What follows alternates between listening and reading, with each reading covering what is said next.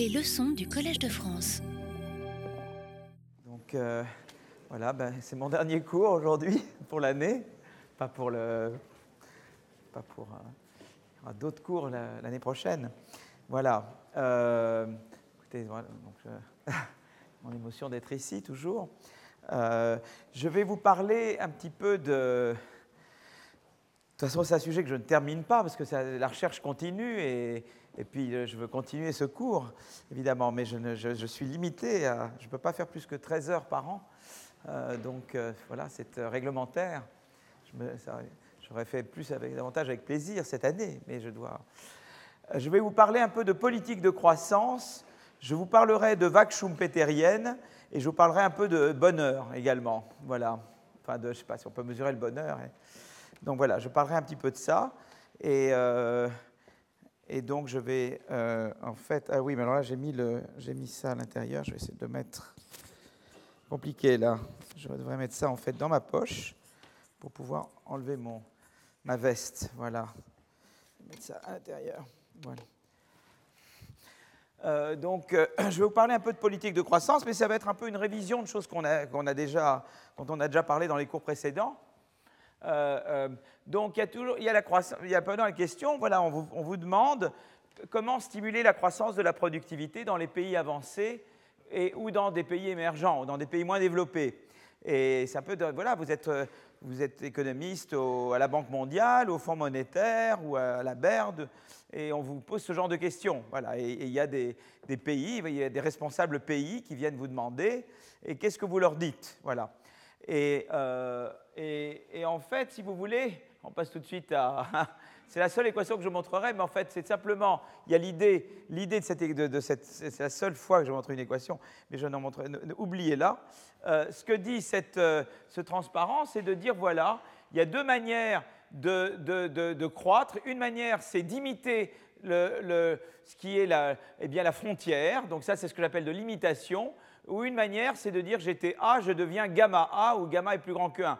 Donc je, m'améliore sur moi-même. Et ça, c'est c'est l'innovation frontière. Et on a vu un peu ce genre d'idée qu'on a parlé de concurrence, on a parlé d'éducation, mais c'est une idée très générale, c'est de dire voilà, eh bien les pays émergents et les pays développés, c'est pas la même chose, parce qu'il y en a qui essentiellement croissent avec de l'imitation, et d'autres qui au contraire croissent avec de l'innovation.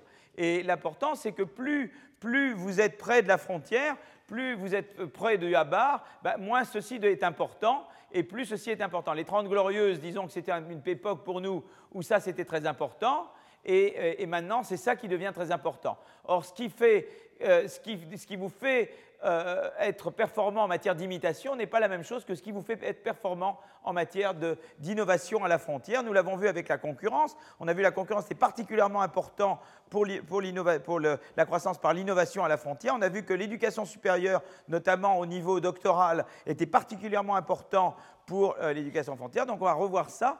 Et donc on dit, voilà, et à partir de là, on peut déjà dire des choses, évidemment. Alors si vous êtes donc eh bien, dans un pays avancé, vous vous dites, eh bien évidemment, euh, il faut investir toujours dans l'éducation primaire secondaire. Ça, c'est un socle qui est indispensable partout. Et en, outre, dans les pays développés, ben, vous voulez investir plus dans euh, dans l'éducation supérieure, certainement, et au niveau même euh, doctoral. Voilà, vous voulez avoir des très bonnes universités et avoir de- des très bonnes courroies entre l'université et le monde réel, voilà, et le monde, euh, et le monde de la production, je veux dire. Euh, euh, bon, l'autre chose, c'est la, donc la, concurrence très importante. Et donc on a tout ça. Donc on avait vu ensemble hein, que plus que quand voilà les firmes bleues, c'est les firmes qui sont proches de la frontière. Elles, pour elles, la concurrence les stimule, fait qu'elles veulent innover davantage pour échapper à la concurrence. Euh, euh, par contre, les firmes rouges, c'est les firmes qui sont en retard et pour elles, la concurrence peut avoir un effet de découragement. Mais on essaie que plus un pays est avancé, plus il a des firmes bleues par rapport aux firmes rouges. Et donc, euh, c'est très important. Évidemment, c'est important également d'avoir des politiques qui permettent de réallouer des travailleurs qui travaillent dans les, ou des employés qui sont dans les firmes rouges dans les firmes bleues. Et donc là, c'est là qu'il faut un marché du travail qui permette eh bien, de se recycler, de se former tout au long de sa vie. Et donc ça, on a vu un petit peu, on a un petit peu discuté, mais le marché du travail, c'est très important. Euh, euh, euh, donc par exemple, ça c'est un, un tableau qui vous montre simplement que dans des pays, ça c'est fait par des gens de l'OCDE, et c'est des gens qui vous montrent eh bien, que la croissance, eh bien, elle est, euh, euh, elle est d'autant plus euh, affectée négativement par des EPL. EPL, c'est des, réglementations restrictives sur le marché du travail. C'est tout ce qui rend, eh bien, c'est plus difficile de, ce qui rend le travail moins mobile. Hein, donc, dans ces différentes choses qui font qu'ils ont une mesure qui de, dynamisme, une mesure inverse de dynamisme du marché du travail. Et plus cette mesure est élevée, plus la croissance est, endommagée, particulièrement dans ce qu'ils appellent le higher tertile, le higher c'est-à-dire ceux qui sont le plus près de la frontière technologique. Donc on voit vraiment à nouveau que eh bien, des réglementations trop restrictives sur le marché du travail, ça, nuit à la croissance par l'innovation dans des pays qui sont, ou dans des secteurs qui sont très très proches de la frontière. Voilà. Ça, c'est, et on avait vu hier, la dernière fois cette figure, ou une version de cette figure, qui, euh, sur données américaines, mais on a la même chose sur données mondiales, qui vous dit que plus vous êtes développé, plus vous êtes proche de la frontière, plus c'est euh, l'éducation supérieure, particulièrement au niveau euh, recherche, qui est importante. Par contre, si vous êtes moins avancé, euh, eh bien, euh, c'est important d'avoir éducation, éducation supérieure jusqu'au niveau premier et deuxième cycle. C'est moins important, ça ne veut pas dire qu'il faut négliger d'avoir euh, également de l'éducation au niveau doctoral. Donc ça, on avait vu un petit peu tous ces leviers de croissance. Celle-ci, ce qu'elle vous dit, c'est le système financier c'est-à-dire c'est un quatrième levier. Donc on voit qu'il faut investir en éducation supérieure, il faut libéraliser le marché du travail, il faut, libéraliser le marché des biens et le, financement par action. Eh bien ça, c'est cette figure-là. Et cette figure-là, elle vous dit, ça c'est les pays qui se reposent davantage sur le financement bancaire, et on voit que ça c'est leur taux de croissance selon qu'ils sont proches de la frontière ou loin de la frontière. Quand vous êtes loin de la frontière, c'est plutôt mieux d'avoir du financement bancaire que du financement par action. Mais quand vous êtes proche de la frontière technologique, c'est mieux d'avoir du financement par action que d'avoir du financement bancaire. Je ne dis pas que c'est l'un versus l'autre, il faut du financement bancaire partout. Mais ce dont on se rend compte, c'est que évidemment, plus vous êtes avec une croissance par l'innovation, plus c'est important d'avoir un, eh un financement par action qui est important. Et notamment, aux États-Unis, un des avantages qu'ils ont sur nous, de ce point de vue-là, c'est qu'ils ont tout un, écosystème financier de l'innovation. Euh, ils, ont, euh, eh bien, ils ont les fameux venture capitalistes, c'est-à-dire le capital risque. Vous démarrez une petite boîte, vous avez quelqu'un qui est un venture capitaliste, qui en général a été quelqu'un qui a créé une entreprise et qui a pu la revendre. Et, euh, et c'est lui qui vous conseille en général et qui vous aide et qui vous euh, contrôle un petit peu. Et après, à mesure que vous vous enrichissez, il, lâche la bride et il vous donne l'indépendance. Mais euh, ça, c'est un système qui marche très très bien. Moi, j'ai connu quelqu'un qui était euh, à la Silicon Valley. Il a créé une boîte qui s'appelait C-Cube. Il a fait fortune. Il a, il a, vendu sa boîte 3 milliards de, dollars, je crois, ou je sais plus. elle est allée sur Nasdaq et tout. Et donc, il a fait ce qu'on appelle une offre publique d'achat. Il, y a une offre, donc il a été rachetée. Et du coup, lui, il est devenu venture capitaliste. Il est devenu, il est devenu euh, euh, capital risque. Il s'occupe maintenant d'autres boîtes qui, comme lui, essayent de croître. Et il y a toute cette philosophie de la. Donc il y a ça, il y a ce qu'on appelle le private equity plus généralement. Il y a, ce qu'on appelle les investisseurs institutionnels. Aux États-Unis, il y a par exemple les fonds de pension ou les fonds ou les hedge funds ou les, fonds mutuels ont joué un rôle très important dans l'innovation. Moi, j'ai fait des travaux qui ont montré que, et, d'autres en ont fait également, que c'est ce qu'on appelle ces investisseurs institutionnels jouent un rôle très important pour financer l'innovation, notamment dans les grandes entreprises. Donc, donc il y a tout cet écosystème euh, d'investisseurs, mais voyez par les actions surtout. Et pourquoi Il y a une bonne raison pour ça. Pourquoi vous voulez du financement par action quand, euh, quand, vous êtes, euh, euh, sur l'innovation frontière, parce que l'innovation frontière, c'est très risqué. Typiquement, vous êtes à la frontière, donc c'est très risqué. Je veux amener un financier, je veux quelqu'un qui finance mon innovation. Ben, écoutez, il va dire, moi, écoutez, d'abord, moi, vous n'avez pas de collatéral. En général, ces gens-là n'ont pas beaucoup de machines qu'ils peuvent utiliser comme, collatéral, voyez, comme en gage. Donc, euh, dit, vous cher monsieur, vous êtes bien gentil, ou cher madame, vous avez des bonnes idées, mais vos machines, vous n'en avez pas beaucoup, vous avez vos idées, et vous me demandez de faire un financement très risqué. Donc, en général, ce que je vais faire, comme vous avez je ne peux pas tellement gager ça sur des machines ou sur du capital physique, je vais demander du contrôle. Et puis je vais demander également une grosse part du upside, comme on dit. C'est-à-dire que je ne veux pas juste euh, avoir les, supporter les dettes et pas avoir les, gains. Donc je voudrais quand même avoir une part des... Donc c'est pour ça que je veux être actionnaire. Vous voyez, je ne veux pas tellement être euh, euh, créditeur. Vous voyez ce que je veux dire Je veux avoir une...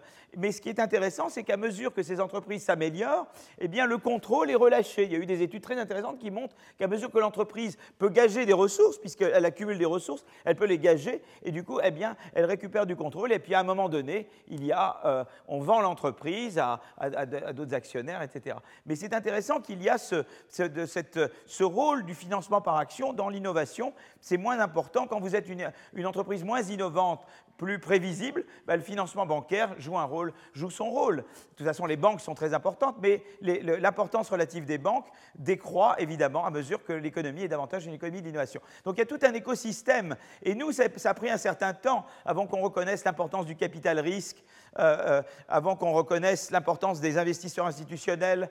Euh, pas, on est encore loin de compte. On n'a pas du tout encore l'écosystème. Et même, on a le, capital risque en France, par exemple, ce n'est pas du tout le même parcours qu'ont les venture capitalistes. Ce pas des gens comme mon copain qui est dans la Silicon Valley. En général, il sait pas, enfin, il y en a, mais ce n'est pas, ce genre d'animaux-là. Voilà. Donc, c'est tout un, voilà, tout un écosystème de l'entreprise.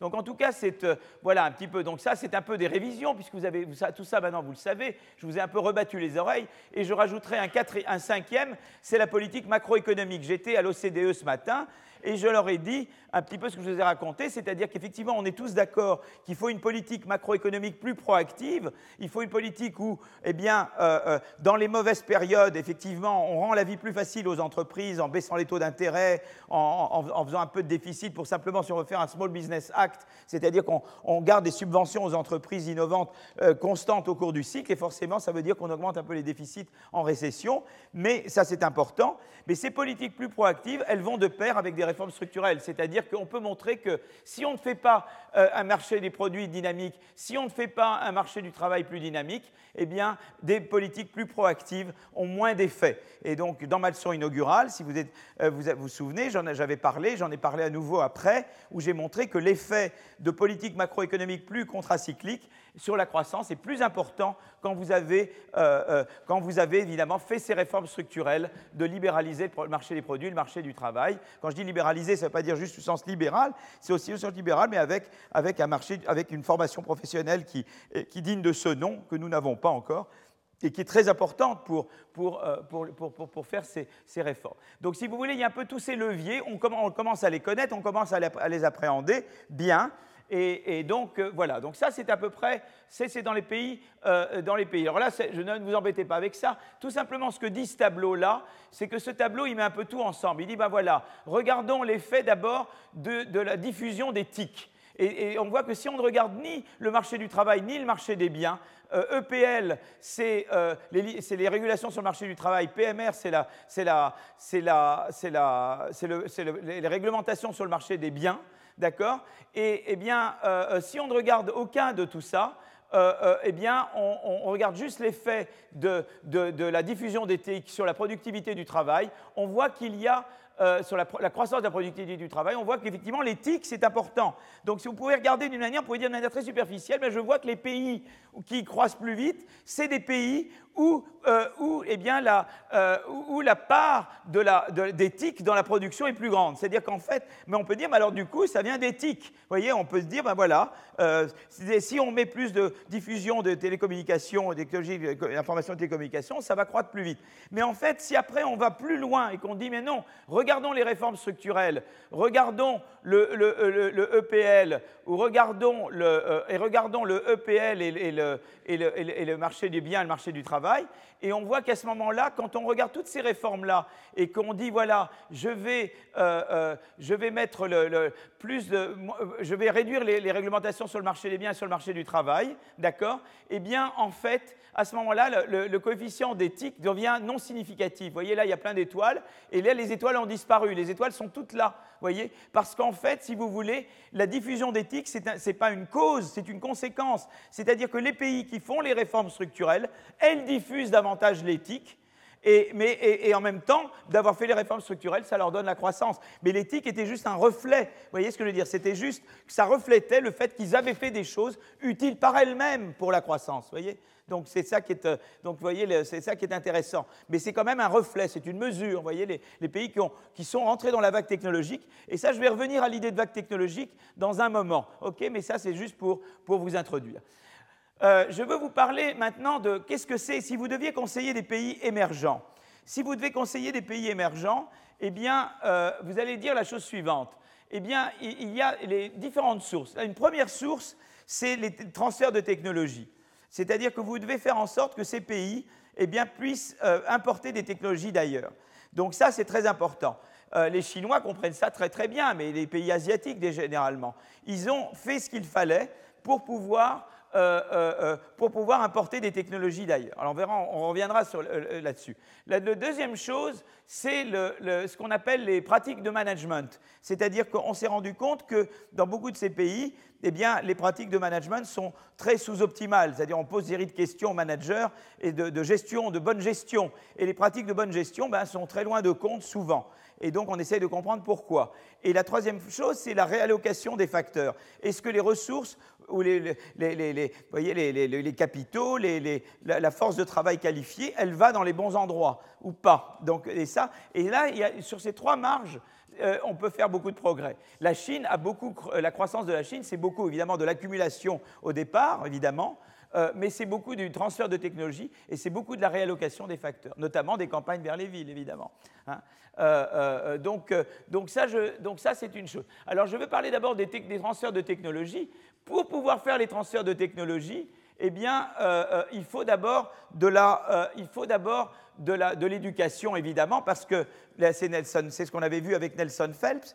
Pour pouvoir apprendre, pour pouvoir assimiler des technologies des pays plus avancés, il faut être éduqué. Si vous n'êtes pas éduqué, eh ben, vous n'assimilez pas. Donc c'est certain que si la Chine croit plus vite que l'Inde, par exemple, en partie, bien que ça n'a pas été vraiment regardé, mais moi, mon sentiment, c'est qu'en partie, il y a évidemment un système éducatif beaucoup plus performant en Chine qu'en Inde, euh, beaucoup plus également performant. Vous verrez des gens en Inde excessivement bien éduqués, mais en Inde, vous voyez le meilleur et le pire. Hein.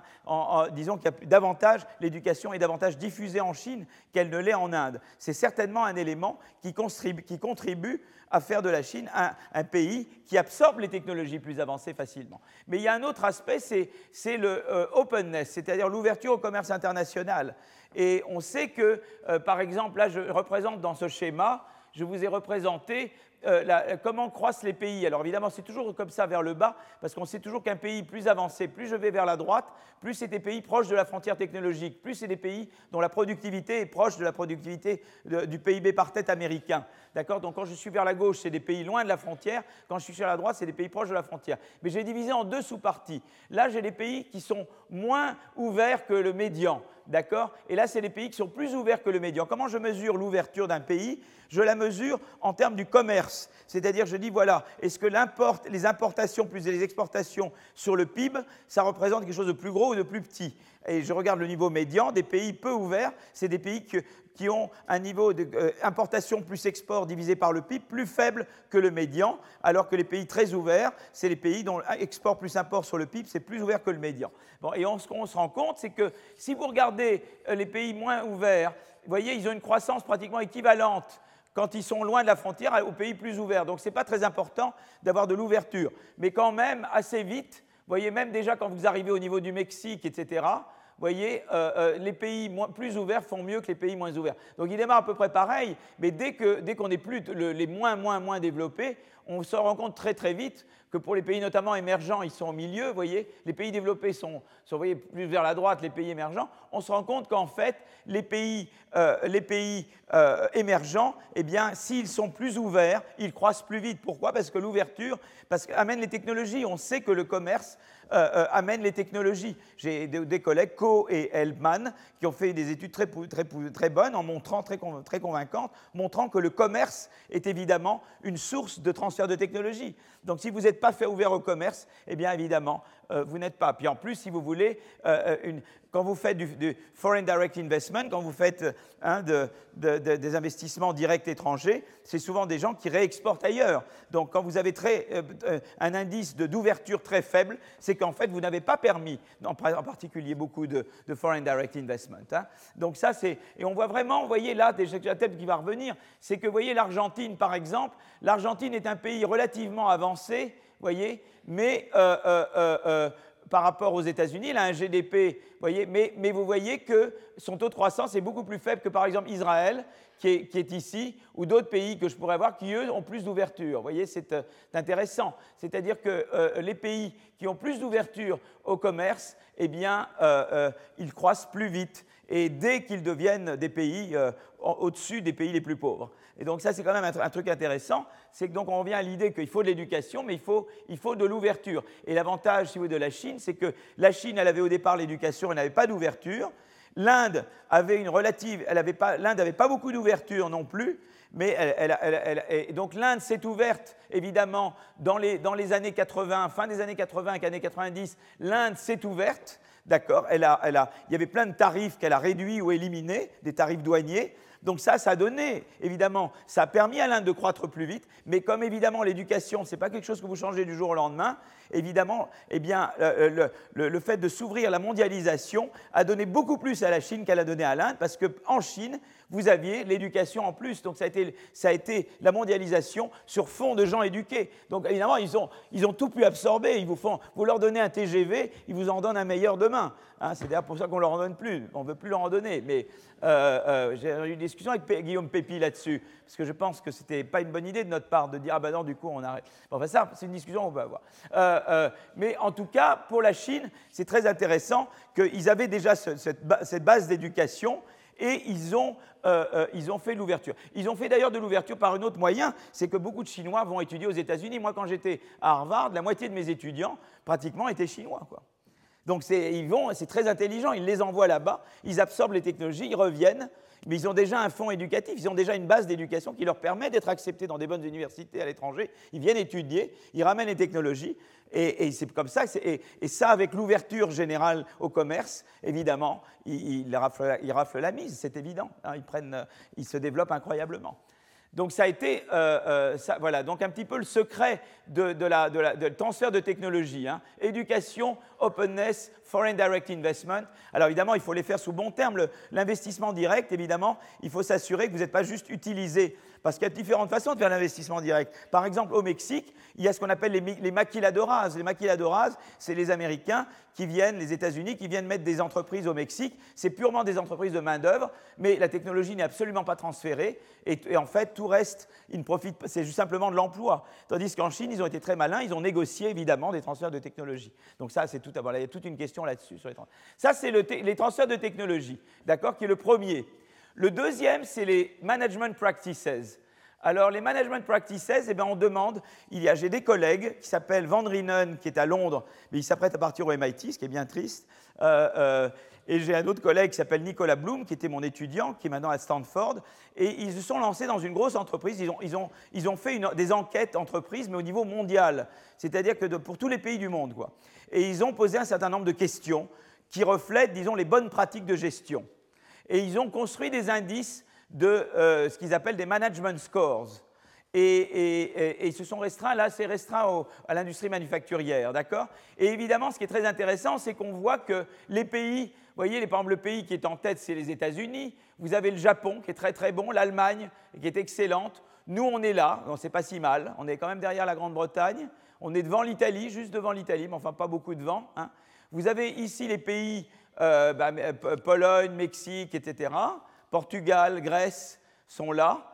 Euh, pays latino-américains, et puis après vous avez les pays africains qui sont là, voyez. Mais c'est en gros l'ordre est celui que vous imagineriez.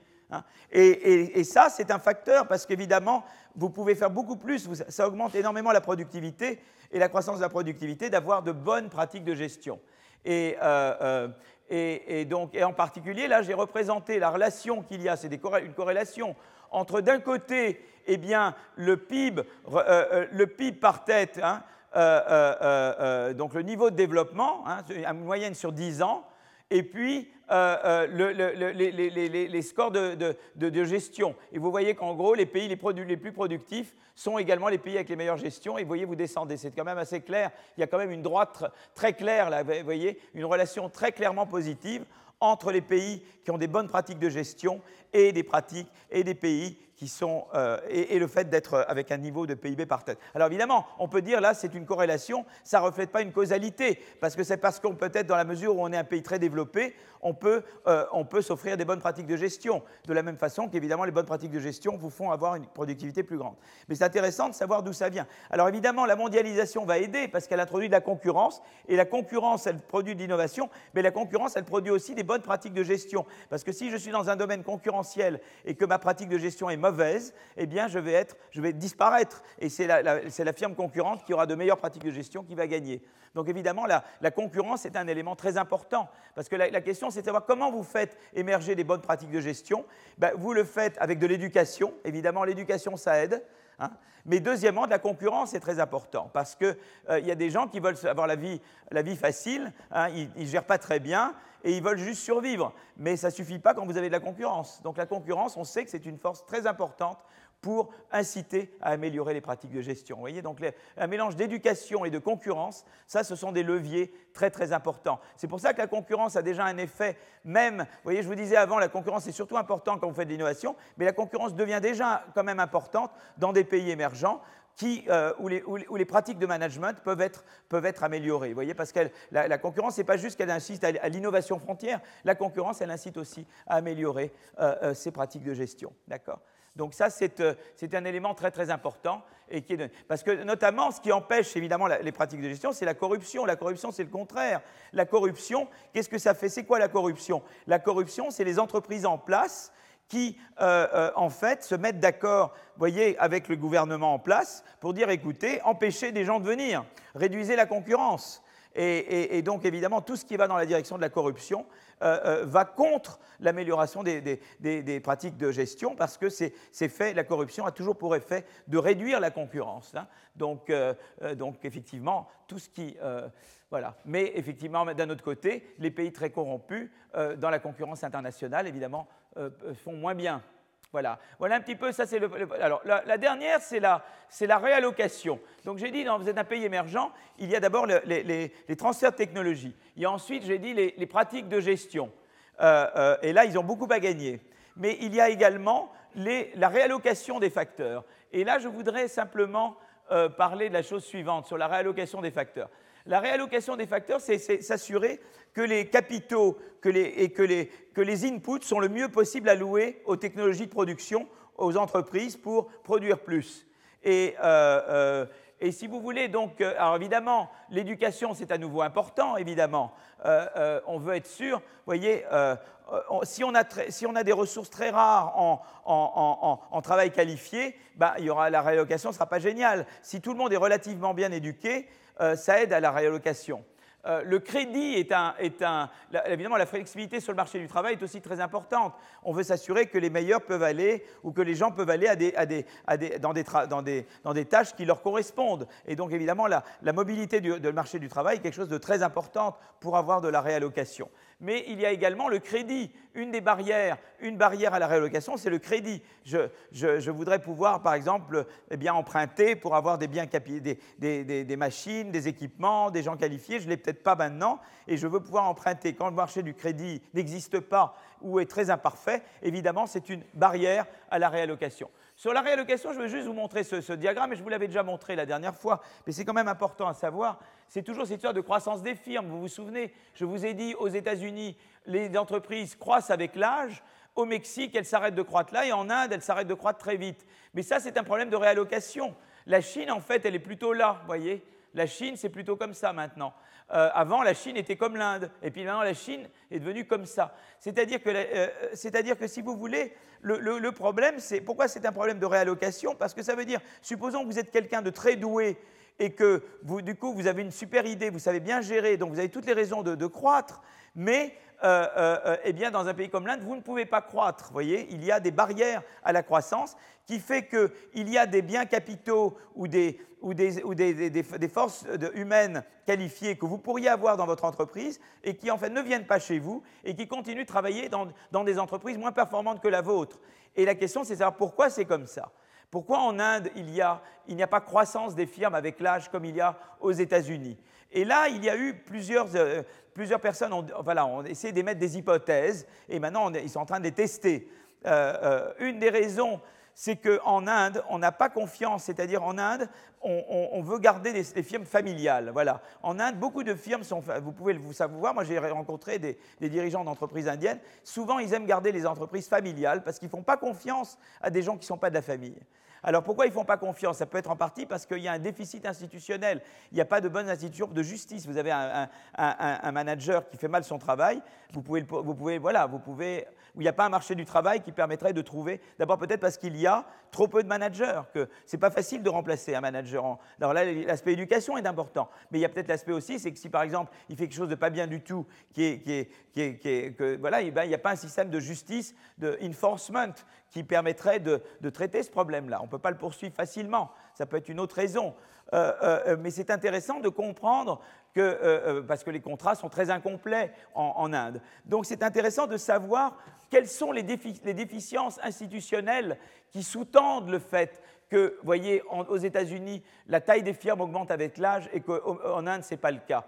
C'est quand même très important. Et ça, la, recherche est en train d'être faite, mais ce n'est pas encore clair. Mais ça, c'est des barrières à la réallocation. Vous voyez, c'est ça. Parce que qu'est-ce qui se passe? C'est que le résultat des courses, c'est que quand vous regardez la distribution des productivités, là je, regarde, vous voyez, ça c'est le nombre de firmes qui ont telle productivité, je regarde par niveau de productivité aux États-Unis et en, Inde. vous voyez qu'en Inde, aux États-Unis, il n'y a pratiquement pas de firmes très peu productives parce qu'elles ne durent pas longtemps. Si quelqu'un arrive et qu'il est très productif, ou très vite il devient une firme plus grosse, ou il disparaît. C'est pour ça que si vous regardez, avec, vous prenez une photographie de l'économie américaine, bah, vous ne verrez pratiquement pas de firmes avec très peu de productivité, tandis qu'en Inde, elles survivent. Pourquoi? Parce que les firmes très productives, elles s'arrêtent de croître, donc elles laissent de l'espace pour les firmes peu productives.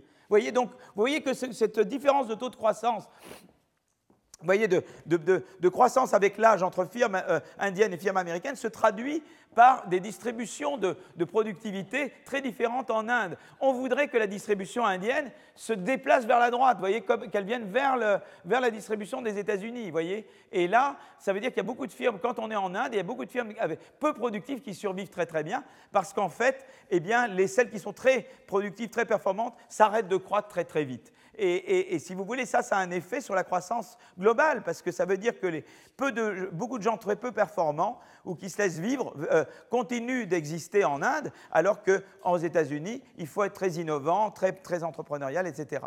Et, ça, euh, c'est très important parce que ça a des conséquences sur la croissance euh, agrégée. C'est évident qu'en Inde, ça, voyez, on ne pouvait pas croître beaucoup à cause de ça. Moi, j'avais dit qu'il y avait l'école, j'avais dit qu'il y avait euh, le système de justice. Je pense qu'aussi un autre facteur très important en Inde qui bride la, croissance indienne, c'est les infrastructures. Vous allez en, vous allez en Inde, les routes, vous avez des routes super. Moi, j'étais sur des autoroutes là-bas, et tout d'un coup, l'autoroute s'arrête et ça devient un chemin de terre et vous ne savez jamais quand est-ce que ça va vous arriver. Ben, ça, c'est évidemment une, euh, une, ça, une barrière à la réallocation des facteurs, tout à fait, clairement. Et, donc, euh, c'est important de savoir un petit peu. Donc, vous voyez, c'est des aspects macro, mais c'est ça qui est intéressant avec ça aussi. Ça, j'en parlais dans, dans, dans ma leçon inaugurale sur croissance et développement. C'est-à-dire que les, facteurs sont macroéconomiques. On peut dire les infrastructures indiennes ne sont pas assez bonnes. L'éducation au niveau de l'Inde n'est pas assez bonne. Ça, c'est des facteurs macro ou institutionnels. Mais ils ont des répercussions sur la distribution des entreprises et sur la dynamique des entreprises. Ça, c'est du micro. Mais ça, ça a un effet macro qui est la croissance globale. Parce que la croissance globale, elle va dépendre de la distribution des entreprises. Vous voyez ce que je veux dire? Donc on passe du macro au micro et au macro. Vous voyez? Et, donc ça, c'est important. Et c'est ce, passage-là que, peu de gens font en économie du développement pour le moment, mais qui j'espère va se développer. J'essaie de comprendre l'impact de facteurs macroéconomiques ou systémiques ou institutionnels sur, le, sur, la, sur la, le comportement des entreprises et la, distribution des entreprises. Et à partir du moment où je connais la distribution des entreprises, eh bien, je, retourne au macroéconomique, je dis, mais quelle implication ça a pour la croissance globale? On peut dire, par exemple, si je libéralise le commerce, ça va certainement aider la distribution à aller vers la droite. Si j'améliore le niveau éducationnel, ça va, ça va, certainement amener la distribution vers la droite. voyez Et ça, ça aura un impact sur la croissance de l'économie. Et vous savez, les Indiens, ils se demandent beaucoup, ils se disent, voyez, la Chine croît beaucoup plus vite que nous, est-ce que c'est à cause de l'éducation? Est-ce que c'est parce que les autoroutes, il y a quand même de bien meilleures infrastructures en Chine qu'en Inde? Euh, Quelles sont les barrières? Euh, Est-ce que c'est parce que la corruption est beaucoup plus importante en Inde? Euh, Voilà, donc ça, c'est des questions qu'en Inde, les gens se, posent. Par exemple, une question que les, gens en Inde se posent, c'est que, par exemple, la taille du secteur manufacturier en Inde, c'est 16% de l'économie. en, Chine, je crois que c'est 30% ou 32%. Pourquoi l'industrie manufacturière, euh, pourquoi c'est une tellement petite part? Alors à nouveau, est-ce que c'est le, manque d'infrastructures? Est-ce que c'est euh, l'éducation? Est-ce que c'est d'autres considérations qui font que eh l'industrie manufacturière est si peu importante? Euh, On sait que c'est quand, même, quand même beaucoup elle qui porte les transferts de technologie et le rattrapage technologique. Donc vous voyez un petit peu, là, voilà comment se posent un petit peu les questions dans, dans les pays en développement, dans les pays émergents. voyez? donc euh, la conclusion de ce que je veux dire là dans cette partie-là, c'est de dire, ben voilà, euh, euh, politique de croissance, il faut qu'elle soit appropriée. C'est-à-dire, vous demandez une politique de croissance, évidemment, il y a des, il y a des, il y a des constantes. Je, n'irai jamais recommander à un pays d'avoir de l'hyperinflation. Je n'irai jamais recommander à un pays de ne pas avoir une protection des droits de propriété ou d'avoir rule, rule of law, comme on dit. Hein parce qu'à ce moment-là, aucune activité ne peut se faire. D'accord? Donc il y a des constantes, il y a des choses que vous vous dites, ça c'est important partout. Il faut, euh, euh, il faut des institutions, il faut protection des droits de propriété, il faut de l'éducation, il faut. Voilà, donc ça c'est important partout. Mais par-delà ces points communs, disons à toute politique de croissance raisonnable, il y a des spécificités des pays avancés par rapport aux pays émergents et les, leviers de croissance ne sont pas exactement les mêmes dans l'un et dans l'autre. C'est-à-dire il faut se focaliser peut-être sur des choses un peu différentes, et, c'est un petit peu ça que donne, euh, qu'on donne là. Alors, il y a le danger, si vous voulez, il y a ce que, ce que je disais, j'avais parlé depuis longtemps, c'est qu'il y a des pays qui ont commencé à avoir des institutions qui étaient bonnes pour le rattrapage, mais qui n'ont pas su adapter leurs institutions pour devenir des économies de l'innovation. Et à ce moment-là, on dit il y a le, danger d'une middle income trap. D'abord, il y a des gens qui pensent qu'il y a le danger d'une trappe tout court, même pour démarrer. Euh, euh, mes collègues Assemoglou, Robinson, dans leur livre Why Nations Fail, pourquoi les, qui vient d'être sorti en version française, que j'ai préfacé, demandent pourquoi il y a des économies qui ne décollent absolument pas Est-ce que le Zimbabwe va jamais décoller? Il y, a des, gens qui pensent qu'il y a des pays qui sont condamnés à ne jamais décoller. Moi, je suis quelqu'un d'optimiste et je ne crois jamais dans des choses comme ça. À un moment donné, on croyait dans le glacis soviétique et on pensait que euh, pour toujours, ça c'est un peu le côté structuraliste français, que le glacis était, condamné à durer tout le temps. Et puis vous voyez qu'en 89, le glacis, il a disparu. Voilà. Et donc, euh, donc je crois beaucoup, moi, que. Parce que je crois beaucoup qu'aujourd'hui, euh, c'est ça que je pense, c'est que je ne crois pas dans les trappes euh, absolue, parce que je crois beaucoup dans le rôle de la concurrence entre pays. Je vous avais parlé de la concurrence militaire à un moment donné, mais aujourd'hui, heureusement, Dieu soit loué, on n'a plus besoin de faire la guerre pour avoir de la concurrence entre pays. On a ce qu'on appelle le benchmarking, c'est-à-dire que les gens maintenant sont très informés. J'étais à une conférence, cette conférence de l'OCDE ce matin et on donnait des chiffres euh, euh, vous voyez, sur le, nombre de gens qui ont des smartphones, le nombre de gens qui ont, qui ont accès à l'Internet d'une manière ou d'une autre, c'est extraordinaire. Et après, il y, a le, il y, a le, word of mouth, il y a le bouche à oreille qui opère. Les gens maintenant sont très informés. On ne peut plus maintenant cacher à quelqu'un la réalité des autres pays. Quoi. Et, donc, euh, donc ça, à mon avis, ça joue un rôle très important parce que ça crée des aspirations. Et je pense que les gens sont beaucoup mieux informés de ce qui se passe. Je suis, même très curieux, quand on voit le phénomène des migrants, c'est extraordinaire comme les migrants, en fait, sont meilleurs que l'OCDE et que l'INSEE, quoi, parce qu'ils savent exactement où il faut aller, où il ne faut pas aller, en gros. Hein. Ils savent très bien que la France, c'est moyennement intéressant, et que l'Allemagne et la Suède, c'est plus intéressant que le marché du travail. En fait, demandez-leur à eux, où est le marché du travail Vous voyez, je pourrais regarder les... où est-ce que ça marche bien, et ils vous donnent la réponse exacte, quoi. Euh, euh, c'est extraordinaire, mais c'est dans ce monde-là qu'on est maintenant. Et ça, je, je, crois que ça va faire une pression extraordinaire pour, ne pas être dans des trappes, vous voyez Euh, euh, donc, ce n'est pas du panglossisme, mais je crois beaucoup dans cette force de concurrence entre pays qui, va, et, de, fait qu'on est informé sur ce qui se passe ailleurs, qui fait pression sur les dirigeants pour des pays pour faire avancer les choses. Euh, euh, alors évidemment, j'avais donné dans ma leçon inaugurale un peu l'exemple argentin. C'est un peu, c'est vrai que l'Argentine a été dans une trappe pendant un certain temps. C'est-à-dire que j'avais dit entre 1870 et 1930 et quelques. En gros, si vous voyez, en gros, en moyenne, l'Argentine a un PIB qui est 40% du PIB américain. Mais donc, comme l'Amérique croît vite, l'Argentine croît vite. Donc, euh, donc d'être plat, c'est une bonne nouvelle parce que c'est par rapport aux États-Unis. Et puis à partir des années 30, l'Argentine a baissé. Alors elle a baissé pour plusieurs raisons. Elle a laissé l'hyperinflation arriver, donc ça c'était très mauvais. Elle, s'est mise dans des mauvaises politiques de, substitution à l'importation parce qu'ils pensaient qu'ils se développaient en, se fermant plutôt qu'en s'ouvrant. Et donc, euh, il y a eu un peu une différence entre l'Argentine et les pays asiatiques, ce qu'on appelait normalement les tigres. Avant qu'il y ait la Chine, on parlait de Taïwan, de Singapour et de Hong Kong. Et ce qu'ont fait Singapour-Hong Kong, c'est de dire au contraire, nous, on va s'ouvrir complètement au marché étranger et on va aider les entreprises qui exportent bien. Donc on voulait devenir, quand on est dans ces pays-là, on voulait devenir une, entreprise qui exporte bien parce qu'on avait du coup des subventions. Mais c'était tourné vers l'exportation. Tandis que euh, les pays latino-américains, certains pays latino-américains, euh, ont, pratiqué le import substitution, c'est-à-dire qu'ils ont dit nous on va fabriquer nous-mêmes tout ce qu'on aurait pu importer. Mais du coup ils se sont soustraits à la force de la concurrence. Et du coup ce sont des économies qui se sont fermées. Et puis en plus ça a coûté très très cher. Et c'est des pays qui se sont à cause de ça énormément endettés. Et après ils ont financé leur dette par de l'inflation parce qu'ils ne pouvaient pas taxer. En plus, c'est des pays qui avaient une capacité de taxation faible. C'était ce qu'on appelle des États faibles. Euh, donc, euh, ils, essayaient de. quand on n'a rien, quand on ne sait pas euh, taxer les gens, eh bien, tout ce qu'on fait, c'est qu'on fait de la inflation tax, c'est-à-dire qu'on utilise l'inflation et le seniorage pour, pour en fait, pour en fait avoir des revenus de l'État. Et, ben, ils, ont, donc ils ont poursuivi des politiques donc, de import substitution qui a été accompagnée d'hyperinflation. Évidemment, ça, ça décourage toute forme d'innovation. C'est des pays qui n'ont pas réussi euh, jusqu'à récemment à, euh, à, bien rattraper, à, rentrer dans des pays plus, euh, à sortir de cette trappe. Enfin bon, je pense que ça va, ça va changer, que c'est déjà en train de changer. Mais c'est très intéressant de voir que c'est des pays qui n'ont pas fait ce qu'il aurait fallu faire. Ils n'ont pas misé dans l'éducation, ils n'ont pas misé dans l'ouverture au marché, euh, ils n'ont pas fait un certain nombre de choix qui auraient permis de, euh, à ces pays de, de, euh, de, sortir de cette trappe de middle income. Mais, je crois, comme je crois beaucoup dans la force de la concurrence entre pays, je pense qu'ils ne sont absolument pas condamnés, qu'il y a des pays qui, en sortiront. en tout cas, c'est intéressant, de, intéressant de savoir un petit peu comment, pourquoi ça se passe. Alors évidemment, il y a des aspects là-dedans aussi sur l'éducation qui sont des aspects politiques. C'est-à-dire, par exemple, je vous avais dit au Brésil, par exemple, vous aviez pendant très longtemps, on a négligé l'éducation primaire parce qu'en fait, si vous voulez, les classes dirigeantes disaient, nous, les classes primaires, on les fait de manière privée, et du coup, on, mettons toute la gomme sur le, supérieur, puisque finalement, il n'y a que nos enfants à nous qui iront dans le supérieur. Mais évidemment, ça, ça, a été une force qui a beaucoup euh, porté atteinte à, la capacité de, du Brésil à faire, par exemple, ce que je décrivais pour la Chine tout à l'heure. D'accord? Donc ça, c'est un petit peu le... Alors là, c'est par exemple, c'est la même figure que j'avais fait tout à l'heure, mais au lieu de mettre openness, je mets des barrières à l'entrée. Et vous voyez ici, je représente les pays qui ont des barrières à l'entrée très élevées, c'est-à-dire par exemple le nombre de jours pour créer une entreprise.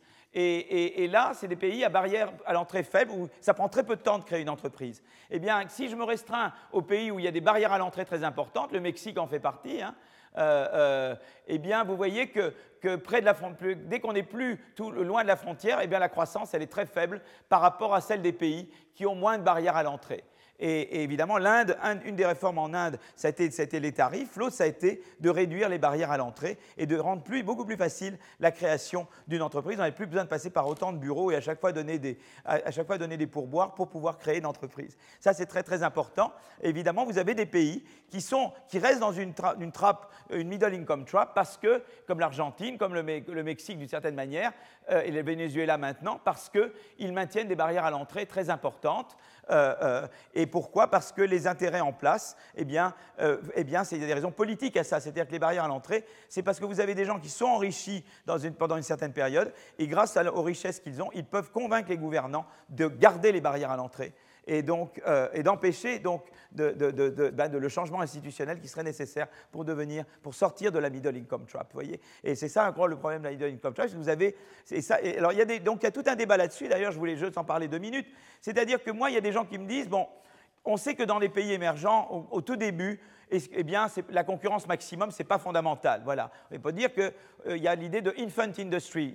on a pensé à un moment donné, des gens comme Stiglitz ou d'autres disent, eh bien, quand on est euh, un pays euh, émergent, à peine émergent, c'est bien de protéger ces industries parce qu'on va se développer, nous, et en, développant nos industries, on va diffuser du savoir dans le reste de l'économie et dans, l'économie agricole, la partie agricole en particulier. Mais donc ça, c'est l'idée de infant industry, protéger vos industries. Tandis que si vous ouvrez tout de suite, eh bien, ça va être avalé par des étrangers, et ils, vont vous empêcher d'apprendre, et comme vous n'apprendrez pas, vous ne pourrez pas diffuser du savoir au reste de l'économie. En gros, ça, c'est l'argument du infant industry. Mais euh, euh, il y a des gens d'abord qui disent ben oui, mais si on fait ce que tu dis, on va faire du prébiche, on va faire de, la politique que je disais d'import substitution. Ça, c'est très mauvais parce que euh, ça, ça, ça, va, ça va pérenniser la fermeture. Vous voyez, je veux dire, parce que ça enrichit un certain nombre de gens qui continuent de vouloir faire le import substitution alors que c'est évident que c'est des économies qui crient pour, euh, euh, pour euh, de la libéralisation. Et, donc le problème, c'est que si on fait des politiques qui peut-être peuvent être un peu mieux pour la croissance au début, mais c'est très difficile d'en sortir après. Et, ça, c'est toujours un peu le, Ou bien il faut démarrer d'emblée avec des politiques très ouvertes, très libéralisées, Peut-être c'est un peu moins bon au début, mais au moins l'avantage, c'est qu'on n'a pas besoin d'en sortir, on a déjà ce qu'il faut pour après. Et là, il y a tout un débat là-dessus. Moi, je suis assez centriste, si vous voulez. Je ne pense pas au libéralisme total. Je crois, du cas, je crois pas au laisser-faire complet. Je pense au rôle de Je crois beaucoup dans le rôle de l'État. D'abord dans l'éducation, dans, la santé, dans une politique industrielle intelligente. On en a parlé pendant, dans le cours, c'est-à-dire qui réconcilie concurrence et, politique industrielle. Euh, je crois beaucoup dans une politique de marché du travail. Euh, euh, donc, je ne crois pas du tout que l'État doit être purement régalien. Et je crois qu'il faut une intervention intelligente. Mais c'est vrai qu'il faut faire très attention de ne pas tomber dans le travers où c'est les champions, des champions nationaux existants qui paralysent, qui vous empêchent, si vous voulez, de sortir eh d'une économie de rattrapage et de rentrer dans une économie plus, euh, innovante. Euh, il y a une chose très intéressante, ça c'est la démocratie. Alors vous allez dire que je ne suis, pas pour la démocratie, mais on s'est rendu compte que les, euh, ça c'est les pays, c'est la, croissance des industries par rapport à leur niveau, par rapport à l'industrie frontière. Donc au lieu de regarder des pays, je regarde des industries et je regarde ah, est-ce qu'elles sont proches de l'industrie la, plus performante mondialement? vous voyez, je, suis, je fabrique des, des, machines à laver, je regarde l'industrie la, plus productive dans le monde pour fabriquer des machines à laver. Par rapport à ça, j'ai mon indice de proximité, d'accord? Et on voit que les industries qui sont loin de la frontière, pour elles, qui est de la démocratie dans le pays ou pas, pour leur croissance, ce n'est pas très important. Alors évidemment, moi je ne vais pas vous dire qu'il ne faut pas de la démocratie, c'est très important d'en avoir. Mais ce qu'on réalise, c'est que quand même, dès qu'on n'est plus euh, euh, loin de la frontière, vous voyez très très rapidement, le système démocratique, plus de démocratie devient mieux que pas de démocratie. Et, à mon avis, c'est très intéressant parce que la démocratie rentre dans cette ligne de. C'est-à-dire qu'elle devient une variable elle-même. Alors la démocratie, elle est valable en elle-même, c'est un bien. Je veux dire, euh, je vais parler du bonheur tout à l'heure. La démocratie, on ne veut pas juste donner du PIB par tête. On veut donner, les gens, euh, on veut donner de la démocratie parce que la démocratie, quelque chose, nous, on ne se rend pas compte à quel point c'est un privilège de vivre dans un pays démocratique. Mais, euh, mais si vous voulez, c'est intéressant de la relier à la croissance quand même et de réaliser que dès qu'on n'est plus dans un, système d'accumulation primitive où, c'est l'accumulation de facteurs simplement qui joue, qui est un peu le levier de croissance, eh bien c'est important, c'est important d'avoir de la démocratie pour au moins plusieurs raisons. La première raison, c'est que ça crée de la concurrence. Si on n'a pas de démocratie, eh bien, il y a de la corruption, et la corruption empêche la concurrence. Et donc ça, c'est une force qui, euh, euh, et qui empêche l'openness. Et ça, on a vu que c'est une force qui est très mauvaise, évidemment, pour la croissance. D'accord? Donc la, la, première chose, c'est que la démocratie réduit la corruption, augmente la concurrence, et ça, c'est des leviers de croissance. La deuxième raison, c'est que la démocratie en fait, ça permet la décentralisation, ça permet, quand vous êtes dans l'innovation particulièrement, eh bien, c'est important qu'on ne vous dise pas exactement ce qu'il faut que vous fassiez. Il faut qu'on vous laisse une certaine liberté.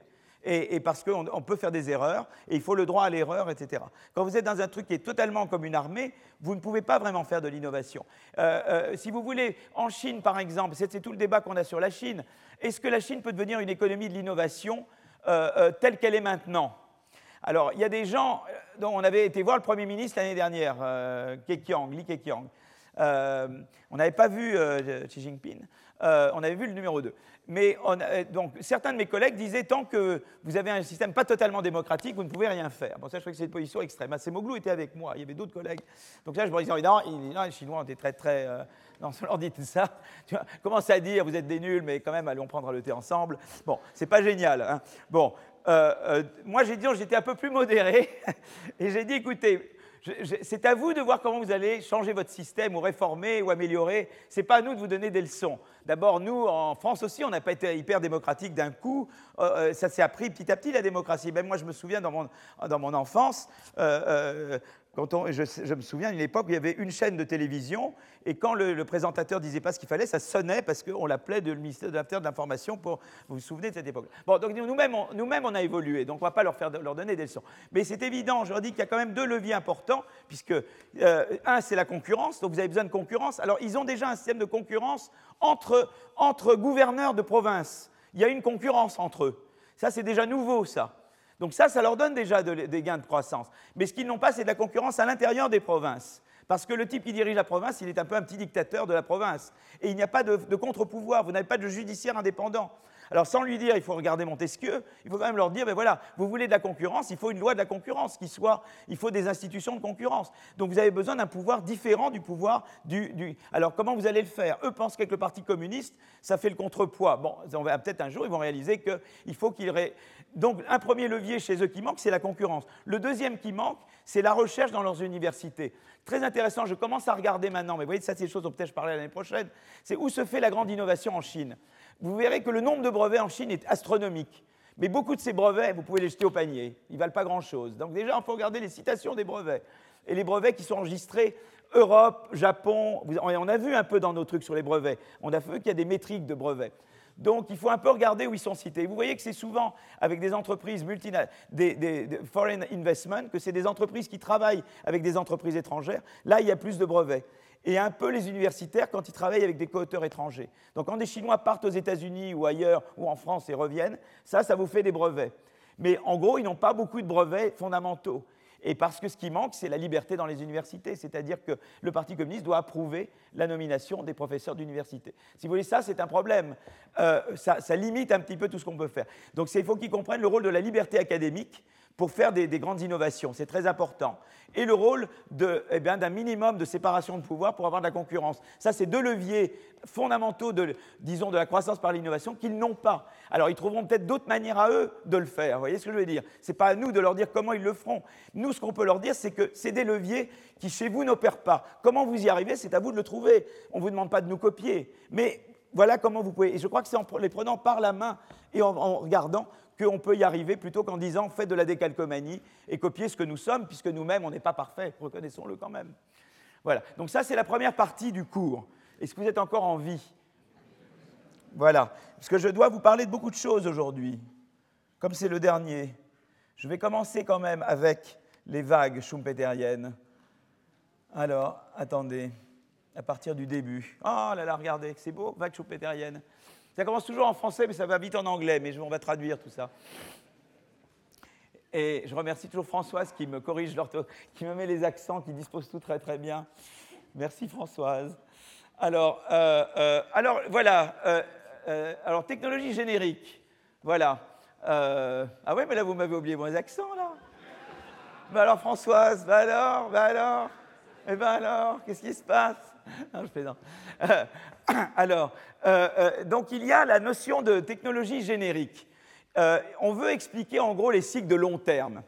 Les cycles de Kondratiev, c'est des cycles de long terme. Vous avez des cycles de court terme, vous avez toujours les petits cycles, d'accord? Ensuite, vous avez les grosses les crises financières qui, elles, arrivent tous les je ne sais pas quoi. Mais vous avez les grands cycles et, qui sont les grands, voilà, les grands cycles économiques de l'histoire de, l'histoire de la croissance.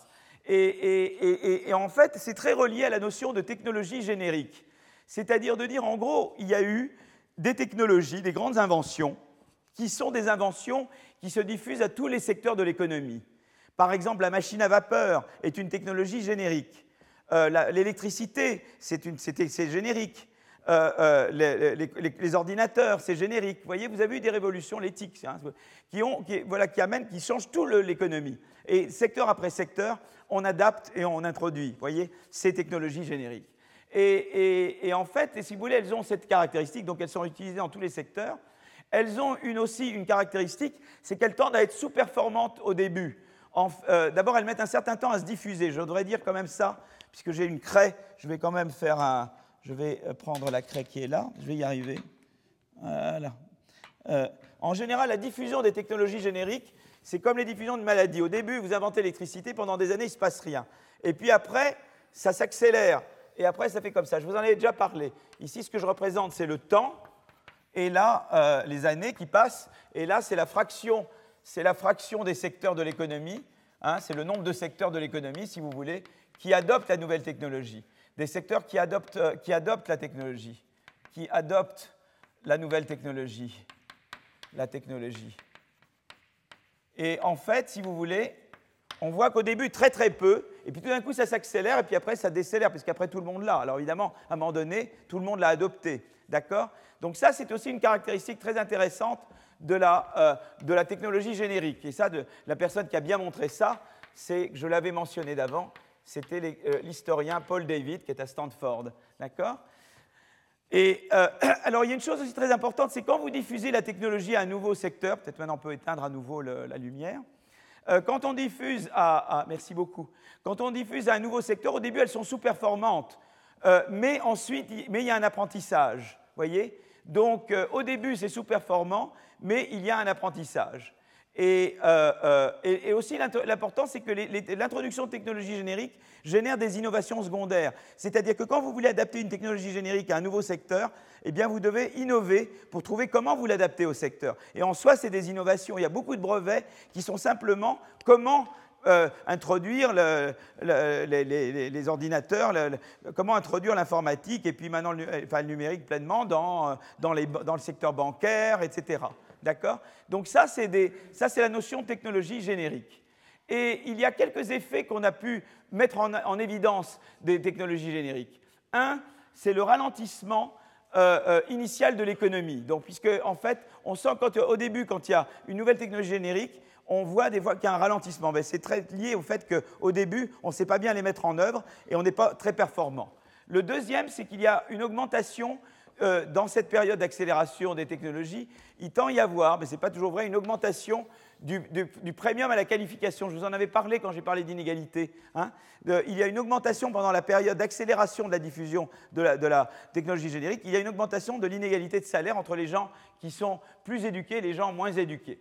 Et puis, il y a également une augmentation du taux de création destructrice. Évidemment, quand je remplace une nouvelle technologie, ça va faire disparaître beaucoup, beaucoup de gens. Et on voit aussi qu'il y a une augmentation de ce taux et puis il y a un déclin initial des prix sur le marché boursier. Donc il y a eu un certain nombre de, voilà, de choses qui ont été mises en évidence par différents auteurs sur les technologies génériques. Vous voyez par exemple ce qui est en, foncé, c'est ce qui était euh, produit, c'est de la production qui n'est pas du tout avec des, avec des ordinateurs, qui n'est pas du tout TIC, voyez. Et vous voyez qu'au cours du temps, vous voyez que d'abord au début, dans la diffusion des TIC, la croissance, la, la, la, croissance de la productivité baisse, mais ce qui est important, c'est que la part des TIC augmente et puis il y a remonté. Vous voyez Mais il y a eu, il y a eu, il y a eu cette espèce de, ralentissement, mais avec la part d'éthique qui, elle, continue d'augmenter. Vous voyez, ce qui est intéressant, c'est que le total baisse, mais vous voyez quand même que la part d'éthique augmente. Vous voyez Donc ça, c'est très intéressant. Ça, c'est typique. C'est vrai pour l'éthique, c'est vrai pour les vagues précédentes. Euh, euh, si je montre euh, ça, ça vous montre la part eh des, des secteurs électrifiés. Et vous voyez un petit peu que, en fait, l'électrification, l'électrification, c'est aux États-Unis, ça a été beaucoup dans cette période. C'est un peu cette, vous voyez, c'est un peu cette tête-là que j'ai dessinée au tableau. Vous voyez qu'il ne se passe pas grand-chose là, qu'il y a une énorme accélération là, et qu'après ça décélère, voyez. Et donc ça, c'est, euh, donc là, on montre un petit peu les, les, les voyez, les, la, diffusion de l'électricité. Euh, ensuite, là, je vous montre simplement les brevets, le nombre de brevets il y a beaucoup de brevets déposés. Donc là, il y a les brevets juste avant l'électricité. Et là, on voit qu'il y a une accélération de brevets. Donc il y a un peu de secondaire qui se passe, l'électricité diffusée. Il y a quand même euh, une certaine augmentation de brevets, mais beaucoup plus grande quand même avec, le IT. Le IT est beaucoup plus, a généré beaucoup plus d'innovation secondaire que l'électricité. Donc ça, c'est intéressant. Quoi. Donc euh, vous voyez, je vous avais dit que depuis l'année 60, il y avait une accélération de nombre de brevets. Euh, et là, on voit les voilà, euh, les brevets par personne ont beaucoup augmenté dernièrement. Et c'est beaucoup plus vrai pour la vague d'éthique que pour la vague de l'électrification. Et là, on regarde le, skill premium. Et on voit que pendant la vague d'électrification, eh bien, le skill premium a baissé, alors qu'il a monté avec l'éthique. Alors ça, c'est très intéressant, parce qu'en fait, l'effet n'est pas le même de l'électrification et, et, et de la vague d'éthique. Parce que l'électrification, qu'est-ce qu'elle a permis? Elle a permis d'employer beaucoup de gens qui étaient dans les campagnes, dans les, villes. Et donc ça a accéléré si vous voulez, l'exode rural, et, ces gens sont venus. Donc ça fait baisser donc l'effet dont j'avais parlé, vous vous souvenez, l'effet de substitution, hein, l'effet de rareté. L'effet de rareté est énorme avec l'électrification, parce que beaucoup de gens qui étaient à la campagne ont pu aller travailler dans des grosses usines euh, qui étaient maintenant avec l'électricité. Et donc ça a permis en fait d'accommoder énormément de travail non qualifié. Donc la vague de l'électricité, elle a eu une force de réduire le skill premium, alors que la vague d'éthique, elle, elle a eu l'effet d'augmenter le skill premium, parce qu'il fallait, il fallait des gens qualifiés pour installer les ordinateurs partout et pour les utiliser. Donc c'est intéressant que différentes vagues n'ont pas forcément les mêmes effets sur le, sur le skill premium. Donc ça, c'est des choses intéressantes. Et, donc on voit un petit peu. Donc au début, au début quand même de l'électrification, vous voyez que ça ne baisse pas parce que vous avez quand même besoin de gens qualifiés pour installer l'électricité. Mais une fois que vous avez installé l'électricité, hop, vous voyez, là, là, ça, là, ça, là, ça part. Vous voyez, c'est intéressant. Hein là, ça descend.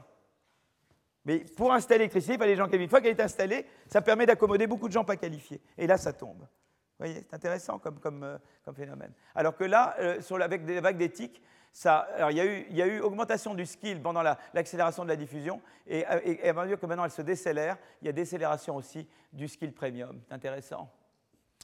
Voilà, je, veux m'arrêter là peut-être et vous donner cinq minutes, et après je reprends tout à l'heure. Merci. Voilà, alors tendance et rupture. Donc euh, j'ai parlé un peu de ce que c'est une technologie générique, d'accord? Donc j'ai dit qu'en fait c'est des technologies qui sont utilisées partout, qui mettent un certain temps à se diffuser, qui se diffusent en général de manière logistique, comme je l'ai montré là, euh, euh, et où en général on, observe un, certain ralentissement de l'activité au début parce qu'il y a un temps d'adaptation et d'apprentissage sur, sur, la mise en œuvre de ces technologies. On observe euh, euh, euh, qu'elles induisent des innovations secondaires dans tous les secteurs où elles sont mises en œuvre. Et, on, observe aussi que, en tout cas pour les, technologies d'éthique, elles ont eu, elles ont en tout cas des effets intéressants sur le, skill premium. On a vu que ce n'est pas la même pour l'électricité exactement et pour, le, l'éthique, les, technologies d'information et de communication. Il y a autre chose aussi qui est très intéressant quand on prend l'optique des, vagues technologiques, c'est qu'on peut expliquer, surtout l'éthique, euh, l'augmentation, parce que je ne l'avais pas dit quand, quand j'avais parlé d'augmentation de salaire, ou peut-être je l'avais mentionné, euh, on peut expliquer eh bien, euh, l'augmentation des inégalités à l'intérieur même de classes éducationnelles. Vous voyez, il y a une énigme qui est une des énigmes dans l'augmentation des inégalités de salaire, c'est que ce n'est pas seulement entre gens qualifiés et gens pas qualifiés, c'est que c'est à l'intérieur même d'une qualification. Et beaucoup de gens essaient de se poser la question pourquoi les inégalités de salaire augmentent à l'intérieur même d'un niveau de qualification. Et là, euh, également, l'explication par les, par les technologies génériques peut aider, parce qu'en fait, ce qui se passe, c'est que ce n'est pas seulement qu'il y a les gens qualifiés et les gens pas qualifiés. Il y a les gens qui sont... Euh, de quoi s'agit-il? Il, s'agit d'adapter une technologie générique à de nouveaux secteurs. Eh bien, il y a des gens qui sont plus malins que d'autres pour savoir le faire vite. Vous voyez ce que je veux dire? Je sais adapter. Ce n'est pas forcément que je suis plus éduqué. Je, je sais l'adapter. Je suis adaptable et, je peux adapter cette technologie-là, mais peut-être la prochaine, j'y arriverai pas. Et donc, si vous voulez, il y a un premium énorme à l'adaptabilité. Vous voyez, ça va au-delà d'être qualifié, pas qualifié. Il y a des gens au sein même d'une. Vous voyez, moi, dans ma classe, euh, je sais pas, moi, dans l'université avec moi, il y a des gens plus ou moins adaptables. Et, on s'est rendu compte que, si vous voulez, eh bien, les technologies génériques, ça augmente la prime à l'adaptabilité. Si vous êtes capable d'adapter les ordinateurs au secteur bancaire ou à telle firme, très vite, vous gagnez sur les autres. Et, donc, vous avez une prime énorme. Mais peut-être la, fois prochaine, vous n'aurez pas la chance d'avoir ça. Et en fait, on, s'est d'abord, on s'est rendu compte aussi que l'augmentation des inégalités de salaire à l'intérieur même d'une classe éducationnelle, elles avaient un caractère temporaire, c'est-à-dire qu'elles étaient reliées à la variance du salaire au sein même de votre vie. Vous prenez un individu et vous regardez la variance de ses revenus, eh bien c'est cette composante-là qui capture vraiment les inégalités de salaire entre individus euh, d'un même, niveau technologique. C'est-à-dire que ce coup-ci, j'ai de la chance, j'ai trouvé comment adapter. Alors, il y, a des, gens plus malins que d'autres qui savent toujours mieux adapter. Mais il y a beaucoup de gens, ils savent adapter cette fois-ci, mais la fois prochaine, ils ne savent plus adapter. Et, et, ce n'est pas les mêmes. Et à nouveau, on revient toujours à cette idée, quand vous regardez les inégalités de salaire ou les inégalités de revenus, il faut toujours vous poser également, est-ce qu'il y a la mobilité sociale? Est-ce que c'est les mêmes aujourd'hui qui gagnent et qui gagnaient la dernière fois, etc. C'est-à-dire qu'il faut toujours raisonner en termes statiques, certes, mais également en termes dynamiques, et de, comprendre ces choses-là. Et, là, je crois que c'est à nouveau très intéressant parce que voilà, les technologies génériques, ça donne également une explication à pourquoi, euh, euh, également à l'intérieur d'une classe éducationnelle, on a vu les inégalités augmenter, mais pourquoi cette augmentation est liée souvent à la composante temporaire du revenu et pas à la composante du revenu permanent, pour utiliser la terme de Milton Friedman. D'accord? Donc ça, c'était un petit peu ce que je voulais raconter. Euh, euh, oui, voilà, donc un petit peu le, donc voilà un petit peu ce qui est. Donc le ralentissement initial se traduit par le déclin des prix sur le marché boursier. Tout ça, c'est des choses qu'on observe et qui, euh, voilà, que je voulais parler. Je voudrais maintenant euh, parler de tendance et de rupture. là, je vais, je vais, en fait, la présentation de cette partie est basée sur des travaux que des collègues à moi de la Banque de France ont faits, mais qui sont très intéressants et qui euh, très édifiant. C'est-à-dire qu'ils ont regardé les vagues technologiques dans l'histoire. Euh, euh, alors, ils n'ont pas regardé la, machine à vapeur. Donc, ce qu'ils appellent dans leurs travaux la première vague technologique, c'est la vague technologique pour eux de l'électricité et, des, moteurs à combustion. donc, alors Gordon s'est beaucoup intéressé, le Paul David que j'ai mentionné ici, etc. Et, en fait, ce que l'on voit, c'est que oh, et la deuxième vague, vague, c'était celle d'éthique.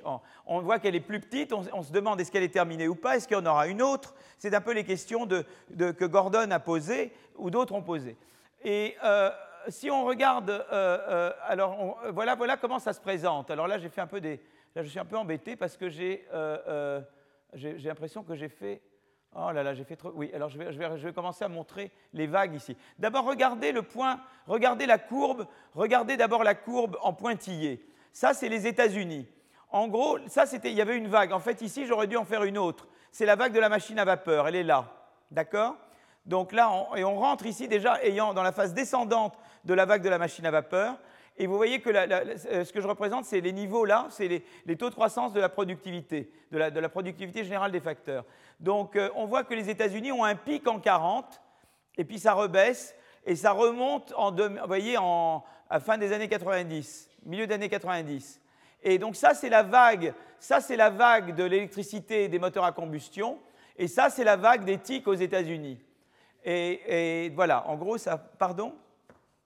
Donc, euh, euh, donc on voit vraiment que ça se on voit ces vagues, d'accord euh, Si je regarde maintenant la, zone euro, alors évidemment la zone euro, hein, zone euro en 1960 n'existait pas, mais les pays de la zone euro, hein, on voit qu'il y a un retard de la zone euro pour la vague, vous voyez, alors que la, vague, de, la vague de l'électricité et des moteurs à combustion, elle, culmine avant enfin, au tout début de la guerre, en fait, aux États-Unis, elle culmine après la guerre, pratiquement aux années 60, en Europe. Donc on voit déjà qu'il y a un retard. Et vous voyez que la vague, la vague des, la vague d'éthique, on ne la voit pas euh, dans la zone euro dans son ensemble. Vous voyez, il n'y a pas de, il a pas de, c'est très intéressant de voir que la vague d'éthique n'apparaît pas en tant que telle. Alors il y a des pays où elle qui, sont, qui sont entrés dans le train de la vague d'éthique, mais d'autres non.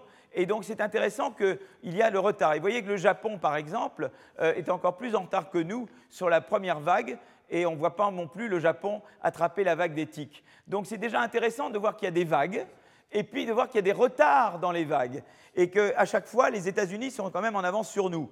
Nous, on est un peu en retard, d'accord?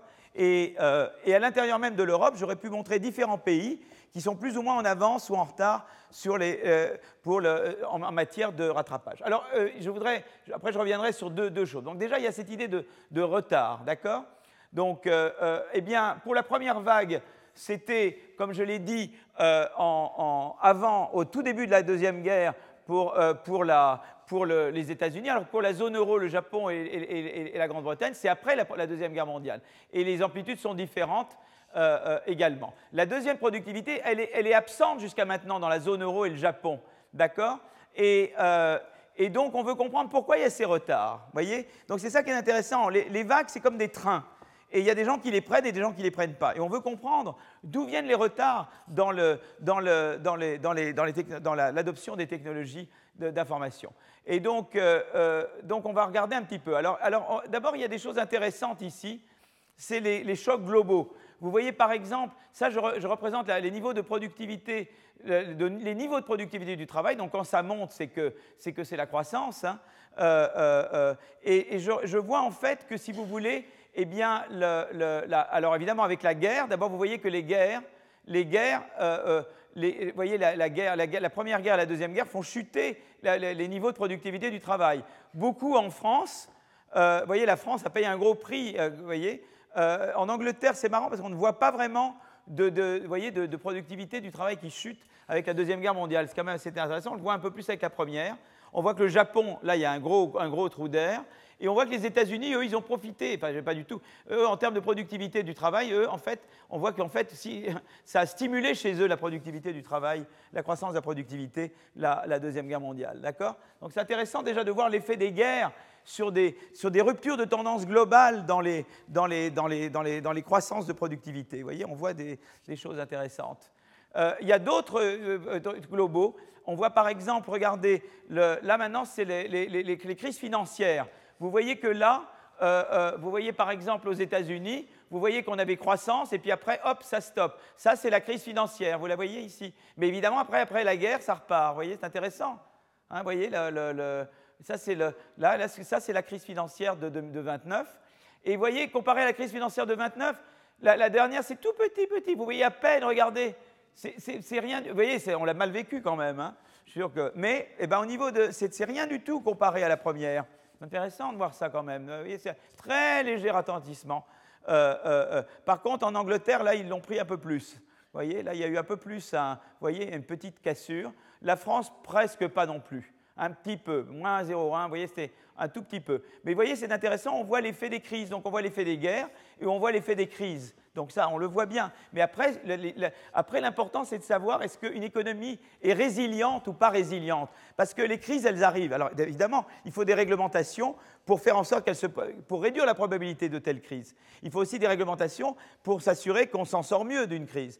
Mais ce qui est intéressant, c'est la résilience des économies et essayer de comprendre notamment pourquoi les États-Unis eh bien, ont été plus résilientes que nous. Pourquoi les États-Unis s'en sont remis plus vite que nous de la dernière crise, par exemple? C'est intéressant de se poser cette question. on va revenir là-dessus, on va bien discuter. Évidemment, je ne peux pas vraiment, là, dans le format du cours.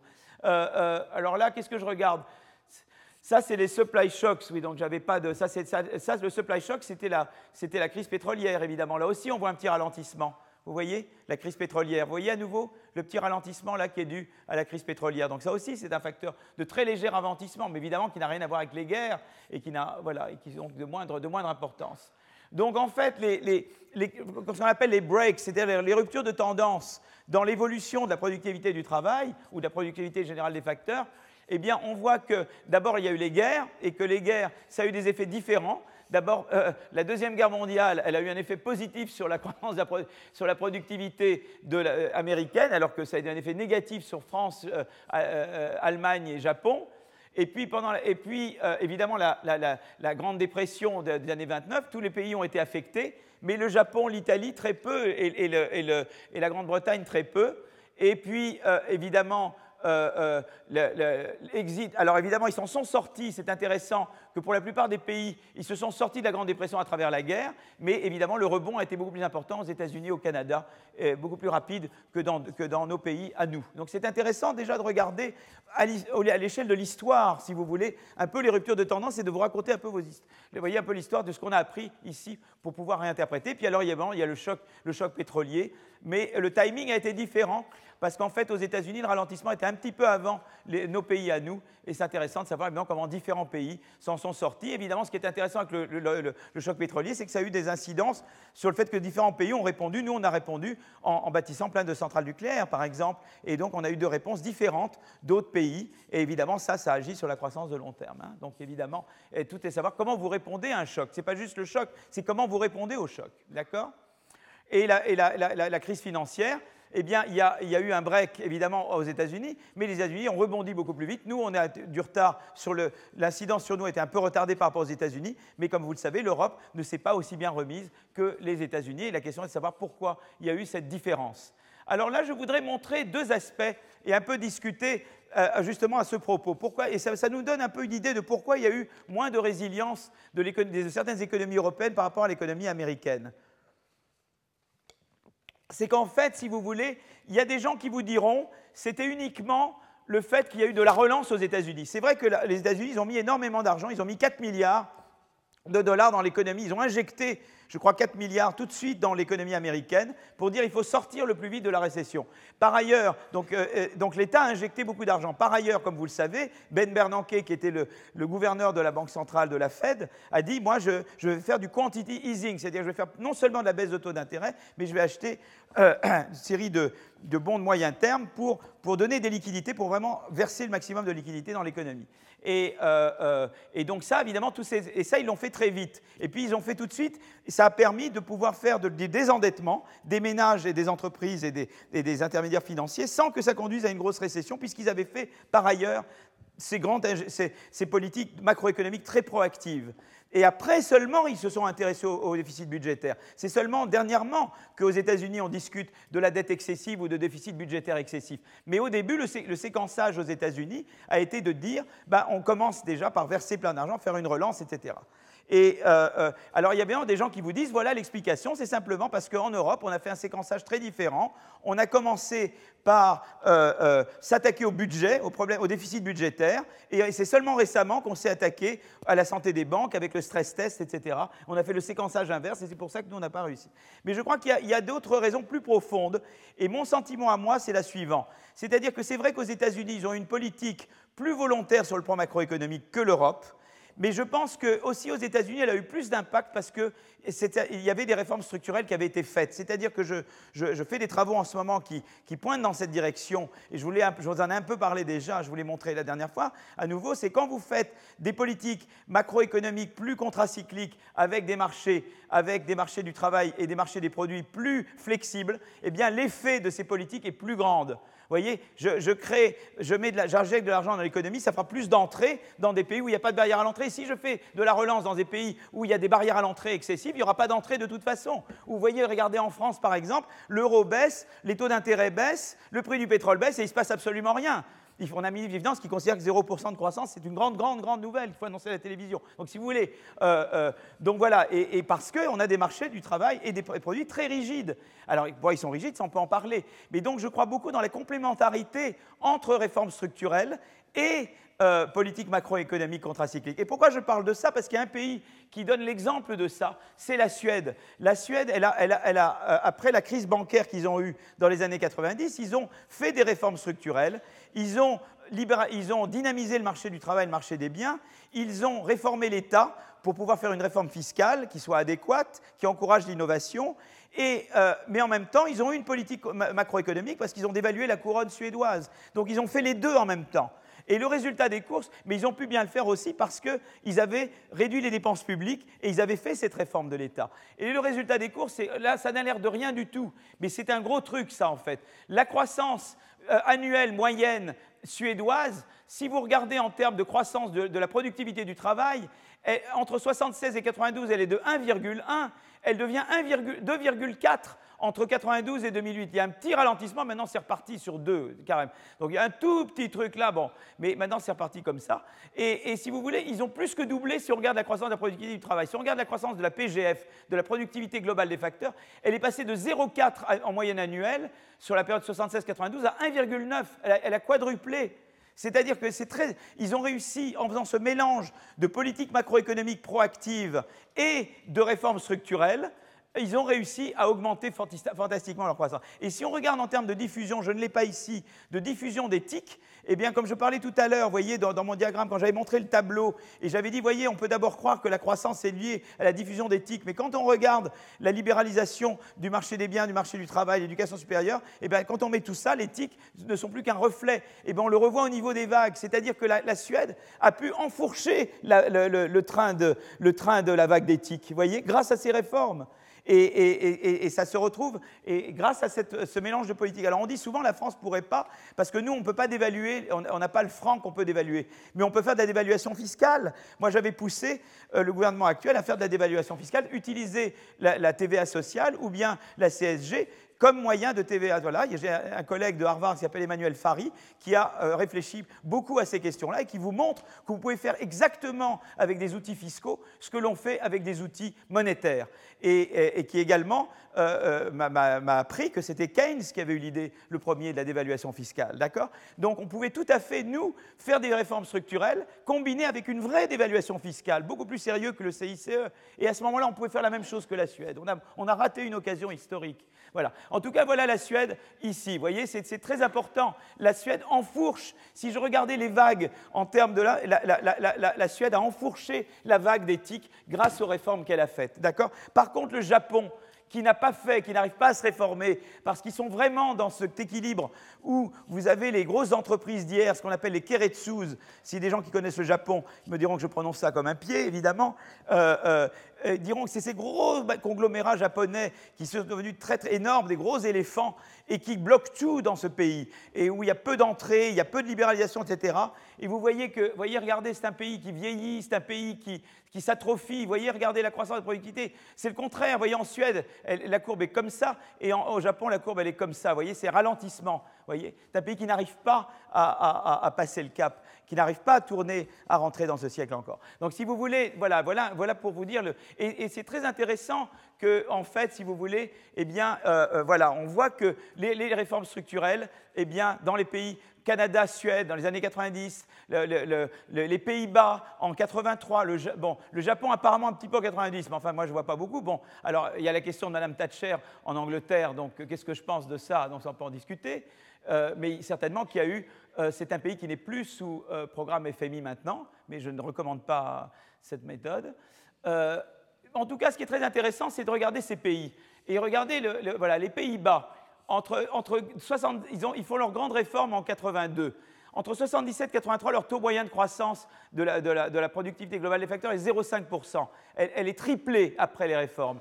Canada, 0,3% en taux annuel avec les réformes faites par les libéraux qui maintenant viennent de revenir au pouvoir là-bas, ils ont quadruplé leur taux de croissance. L'Australie, elle a plus que triplé son taux. La Suède, comme je vous disais, en, taux de croissance de la productivité globale des facteurs, elle a quadruplé son taux. Donc c'est payant, c'est des réformes payantes. Mais effectivement, ça ne veut pas dire qu'il ne faille pas faire une productivité macro, mais elle est rendue plus facile. Par ailleurs, moi je pense qu'en Europe, si vous voulez, ma vision de l'Europe, c'est que si la France fait des réformes structurelles, non seulement c'est bon en soi, mais euh, euh, évidemment, ça, ça poussera l'Allemagne davantage à accepter de faire des politiques macroéconomiques plus proactives, parce que je pense que du côté de l'Allemagne, il y a un raisonnement qui est le suivant, c'est de dire si je donne de l'oxygène à la France, ils vont en profiter pour faire aucune réforme, donc vaut mieux ne pas leur donner d'oxygène. Voilà. Donc, euh, je ne sais pas si c'est un bon raisonnement, mais on est dans, un mauvais équilibre, où nous, on prend prétexte du fait qu'il n'y a pas de politique macroéconomique plus dynamique pour ne pas faire de réforme, ou eux prennent prétexte qu'on ne fait pas de réforme pour ne pas faire de politique plus proactive, alors qu'on sait qu'objectivement, les deux sont complémentaires. Objectivement, l'un et l'autre se renforcent. C'est Draghi, il y a deux ans ou trois ans à Bretton Woods, qui dit Mais moi, je peux faire, moi, il y a ce que je peux faire moi, mais je ne peux pas faire les réformes structurelles pour les pays. Il faut que, moi, je ne peux faire que le quantity easing. Il faut que les pays complètent en faisant leurs réformes structurelles. Et Draghi avait parfaitement raison. Et donc là, l'idée est un petit peu de regarder Mais vous voyez comment on revient aux vagues. Vous voyez ce que je vous avais montré pour le tableau, c'est qu'évidemment, quand on fait les réformes, en particulier, on enfourche les vagues, les vagues d'éthique. Alors sur les vagues, je ne vais pas rester trop longtemps parce qu'il y a tout le débat Gordon euh, un petit peu sur la fin. Gordon, il pense que c'est la fin de l'histoire. Gordon, il pense, mais ça on en a parlé avant, que la vague d'éthique, c'est la dernière et qu'après c'est terminé. Moi, je vous ai expliqué pourquoi j'étais optimiste, pourquoi je pense que ce n'est pas vrai, parce que l'Internet et, la révolution d'éthique a changé la technologie de production des idées. On peut interagir avec des gens à distance, on, peut produire des idées beaucoup plus facilement, et donc il n'y a aucune raison que ne se passe pas des grandes innovations, d'autant qu'on en attend en biologie. Euh, par exemple, on sait qu'on a dit non à beaucoup de manipulations génétiques parce qu'on ne veut pas, mais moi je pense qu'on peut arriver à des, résultats extraordinaires. Justement, hier, il y avait une conférence dans cette salle où certains de mes collègues, en particulier l'administrateur du collège, montraient qu'il y avait des choses extraordinaires qu'on pouvait faire qu'on ne faisait pas encore. Il y a les énergies nouvelles, évidemment, où il y a une demande énorme pour euh, de l'éolien bon marché ou pour d'autres sources d'énergie bon marché, euh, puisqu'on sait que le nucléaire, c'est limiter ce qu'on pourra faire. Pendant 2050, on ne pourra plus tellement. Et donc, si vous voulez, il y a à la fois une demande et des possibilités de le faire. Donc je crois qu'on peut surfer. Il y a des gens qui pensent que la France, comme elle n'a pas exploré pleinement la vague d'éthique, il y a une bonne nouvelle. les gens pensent déjà qu'il y aura une deuxième révolution, l'impression en 3D, les, nuages, etc. Déjà, c'est d'autres choses qui arrivent. Et comme la France n'a pas, pas, été encore au sommet de, la première, elle va pouvoir passer directement du sommet de la première au sommet de la deuxième. Donc euh, voilà, ça c'est vraiment un optimisme effectif que la France, grâce à, à sa lenteur à réformer, va pouvoir en fait ne pas connaître euh, pourra passer d'un sommet à un autre, va prendre le téléphérique, si vous voulez, du premier sommet qu'elle n'a pas encore atteint vers le deuxième. Ça, je ne sais pas s'ils ont raison. Ça, c'est l'opposé de Gordon, là, c'est la anti-Gordon, complètement optimiste.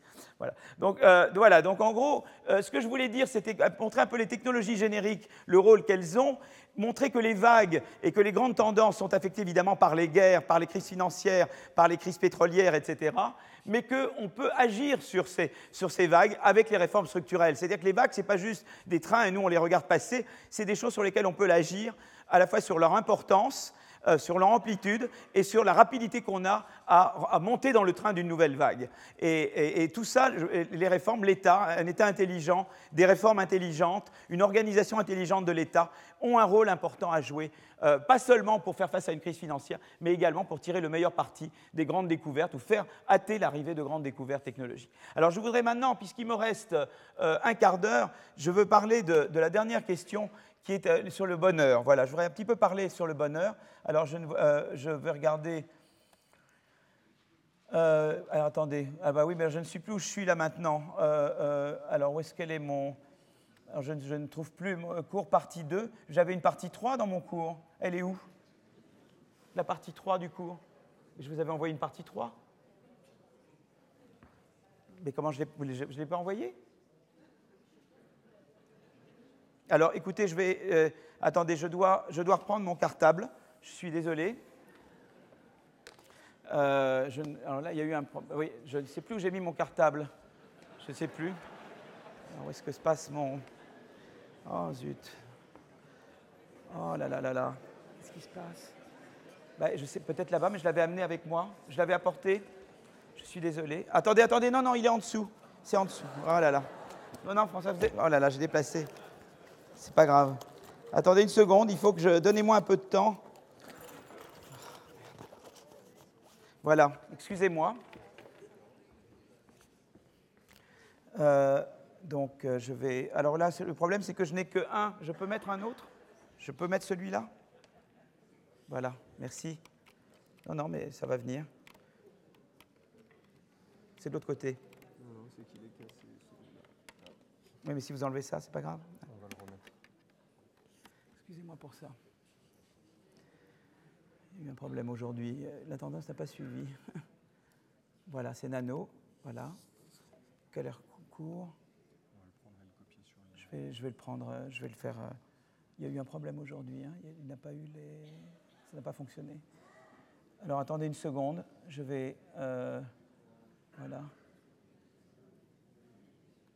Je peux le faire là? Est-ce que vous pouvez me mettre celui-là? IMF ADR, voilà. Excusez-moi.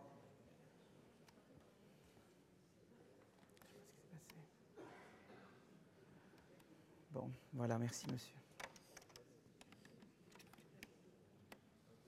Je voudrais juste regarder, voilà. Pardon, je suis désolé. Voilà. Merci. Euh, où est-ce que j'ai mis le... Je ne trouve plus... Voilà. Je voudrais parler, de, euh, je voudrais parler du bonheur, donc maintenant, dans la dernière partie. Et c'est la, chose suivante. Vous pouvez vous dire, finalement, vous avez... Euh, parlé de, croissance du PIB par tête, et donc il y a toujours l'argument de dire, mais finalement, est-ce que euh, c'est la croissance du PIB par tête qui est importante? Et, donc, et pourquoi il ne faut pas s'occuper d'autres aspects? Alors, il y a eu des gens qui ont dit, mais non, effectivement, il y a euh, d'abord, il y a le débat sur la décroissance, c'est-à-dire qu'il y a des gens qui disent, ben, finalement, la croissance, elle nous donne du chômage, elle nous donne un environnement qui se détériore, elle nous donne des inégalités qui augmentent. Pourquoi il faut la, pourquoi il faut la croissance? Euh, donc ça, c'est un premier débat. Il y en a d'autres qui disent ce n'est pas le seul indicateur, le PIB par tête, il faut regarder aussi eh bien, l'inégalité, par exemple, mesurée par le Gini ou par la différence entre le salaire moyen et le salaire médian, Et puis, euh, voilà, et, d'autres indicateurs, il faut regarder l'environnement, etc. Et de dire, voilà, ben, on ne doit pas regarder juste un indicateur, on regarder plusieurs. Donc c'était Fitoussi et d'autres, Stiglitz qui avait fait ce rapport pour le CDE, euh, en montrant, euh, en, fait, pour, le, pour l'ex-président de la République, et qui a été ensuite utilisé par l'OCDE. Donc, donc, si vous voulez, il y a un peu tout ce débat, et, de dire comment, faire. Et, en fait, ce qu'on a, voulu faire, donc c'est un, travail joint avec le, Angus Deaton, c'est celui qui a eu le prix Nobel cette année euh, d'économie, et, qui a beaucoup réfléchi au, bien-être. Et il y a des gens qui pensent que le bien-être, c'est, ça n'a rien à voir avec le PIB par tête. Et déjà, Angus Deaton a montré qu'en fait, ce n'est pas vrai, qu'il y a des mesures qu'on appelle life satisfaction. On peut demander aux gens, eh bien, si vous vous mettez dans une échelle entre 0 et 10, euh, euh, eh bien, vous vous mettez à quel niveau en termes de vos perspectives, de vos, de, voilà, de vos aspirations, etc.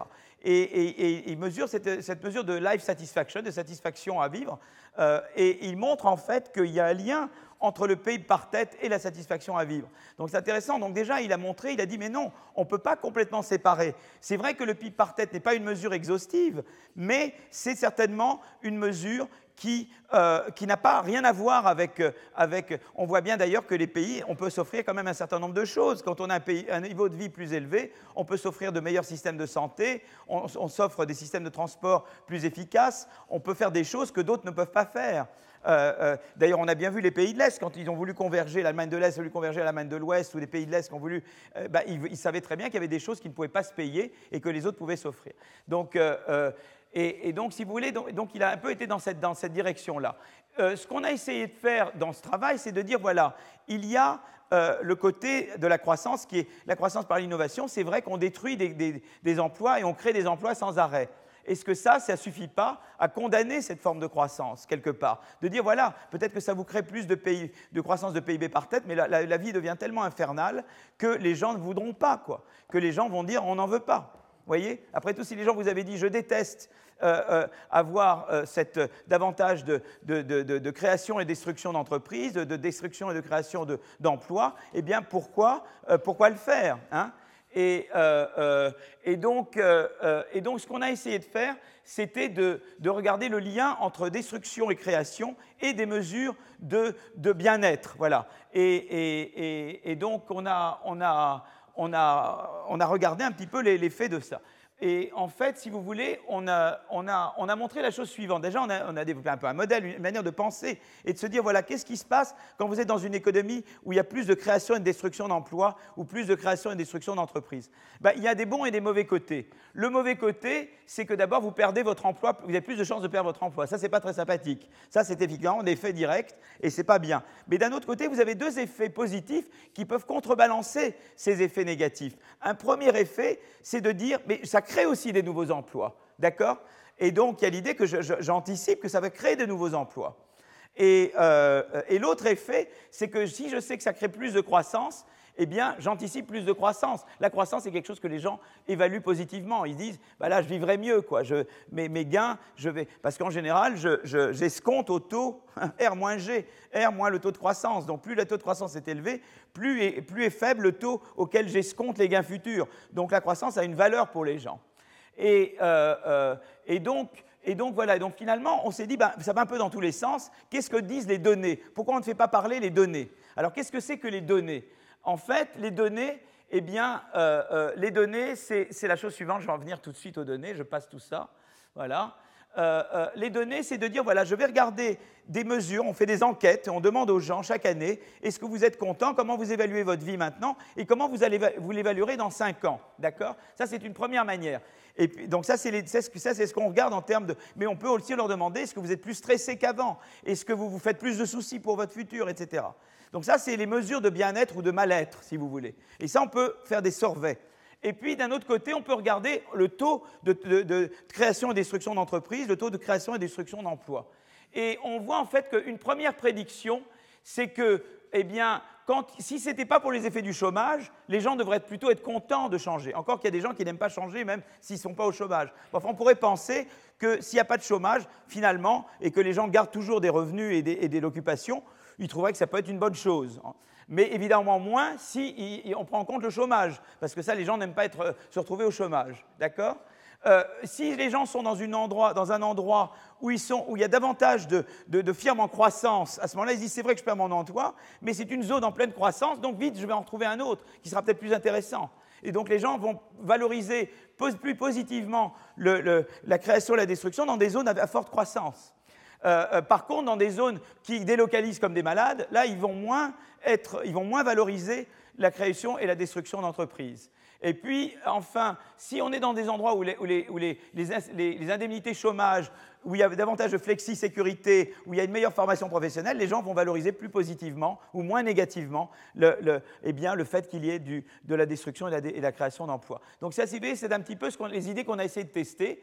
Et donc, on les a faites en fait de la manière suivante on a euh, euh, les, données sur la création et destruction d'entreprises. Il y a de très bonnes données aux États-Unis qui viennent du Business Dynamics Statistics, qui vous donne les créations, les créations de, les créations d'emplois, qui sont la, la, somme de tous les, gains d'emploi des, des, firmes qui, qui, qui, qui croissent en taille, d'accord? Ou bien destruction d'emplois, c'est les destructions d'emplois par les firmes qui, sont réduites en taille. Et, donc on peut, dire voilà quel taux il y a, euh, voyez, création d'emplois, destruction d'emplois, et on voit à quel taux, voyez, euh, ça donne une mesure de, du job turnover. Et on fait pareil pour les firmes. Et d'un autre côté, on regarde le country ladder of life. On dit, voilà, on dit aux gens, on fait un survey, on fait une enquête auprès des gens. Et on dit, on prend une population d'un certain nombre de gens chaque année, et on leur dit, imaginez une échelle avec des, avec des, des marches de 0 à 10, D'accord? Et le haut, c'est niveau, c'est votre niveau de, de, bonheur maximum. Le, bas, c'est votre niveau minimum. Et où est-ce que vous pensez que vous êtes sur l'échelle D'accord? Ou bien, où pensez-vous sur l'échelle être dans 5 ans? Et ça, on appelle ça le anticipated ladder, l'échelle anticipée. Donc là, est appelé l'échelle courante et l'autre l'échelle anticipée. Euh, euh, il, y avait, y a un autre, on a utilisé une autre base de données où on a dit en général à quel point vous êtes satisfait de votre vie ou pas. Et alors très satisfait, c'était 1, très pas content, c'était 4. On l'a recodé pour que le 4 aille au, meilleur et le 1 au moins bon. Euh, et c'est une autre base de données avec des questions qui avaient été posées différemment.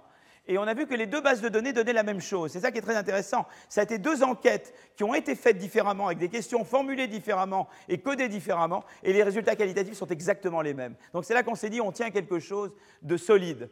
D'accord? Et, euh, alors moi, je vais montrer, donc c'est ça la, la, régression. Donc là, qu'est-ce que je regarde? Je regarde le niveau courant de satisfaction. On dit aux gens, dans l'échelle, vous êtes où? Et on voit qu'évidemment, le chômage, ça vient avec un moins. Voyez, quand les gens, euh, euh, de, quand il y a un taux de chômage plus important dans la localité, eh bien les gens, ils voient moins bien le fait d'être, euh, le fait qu'il y ait plus de turnover, parce qu'ils ont peur du chômage. Donc les gens, ils ont peur du chômage. Ça, c'est évident. Le chômage, c'est une mauvaise chose. Ensuite, quand on leur demande, en soi, même en comptant tout, est-ce que vous êtes content ou pas d'avoir du dynamisme? Les gens, ben, très, très, surprenantes, ont dit oui. Vous voyez, vous voyez un léger positif. Vous voyez, c'est très intéressant. Et évidemment, quand on contrôle pour le chômage, c'est-à-dire faites abstraction du chômage, est-ce que vous aimez l'idée qu'il y ait de la dynamique? Ils disent oui, oui, oui, oui, oui. Vous voyez ce que je veux dire? C'est vraiment le chômage leur problème. Vous voyez? C'est très intéressant. Donc les gens, en fait, ils sont prêts à aller pour le mouvement. Ils sont prêts pour une économie plus dynamique, mais ils se font du souci pour le chômage. Et ça, ça sort très très bien de ces données-là.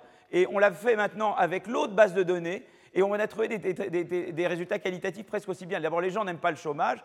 On voit un très léger positif sur, sur est-ce que vous aimez qu'il y ait plus de job turnover pour votre niveau? Mais quand vous faites abstraction du chômage, alors là, les gens très clairement disent oui, oui, j'aime, euh, je trouve que c'est très bien qu'il y ait du dynamisme de l'économie. Donc, c'est parce que ça veut dire qu'ils prennent l'effet création d'emplois et croissance de manière beaucoup plus importante, quand ils font, particulièrement quand ils font abstraction du chômage.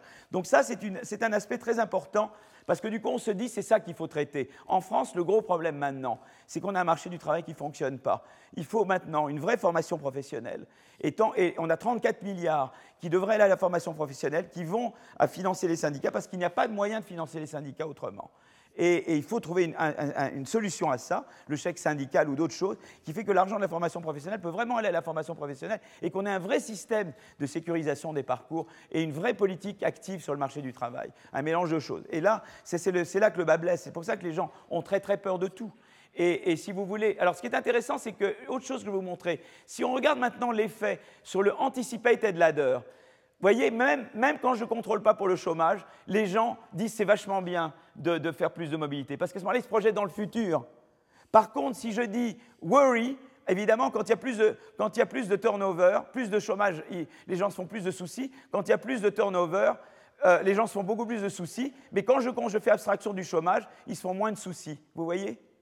Et ça, c'est une chose importante. C'est-à-dire que les gens, en fait, le, chômage, il y a deux effets. je me fais du souci pour maintenant, mais je vois bien qu'il y a des possibilités pour avant, pour plus tard. Et le tout, c'est de, minimiser le, souci que vous vous faites maintenant et de maximiser bien ce que, vous, ce que, vous, anticipez pour plus tard. Donc, le chômage minimisé, bien évidemment, avec des, subventions chômage généreuses et une bonne formation, vous réduisez l'inquiétude. Mais en même temps, avec la formation, vous augmentez le fait que les gens vont se projeter positivement dans le futur, en ayant évidemment une économie très dynamique aussi, ils anticipent plus de croissance. Si vous êtes dans un pays à croissance zéro, les gens vont pas voir, l'effet positif sera beaucoup moins grand que si vous êtes dans un, pays qui a une croissance positive. Et vous voyez comment croissance et bonheur se mettent ensemble.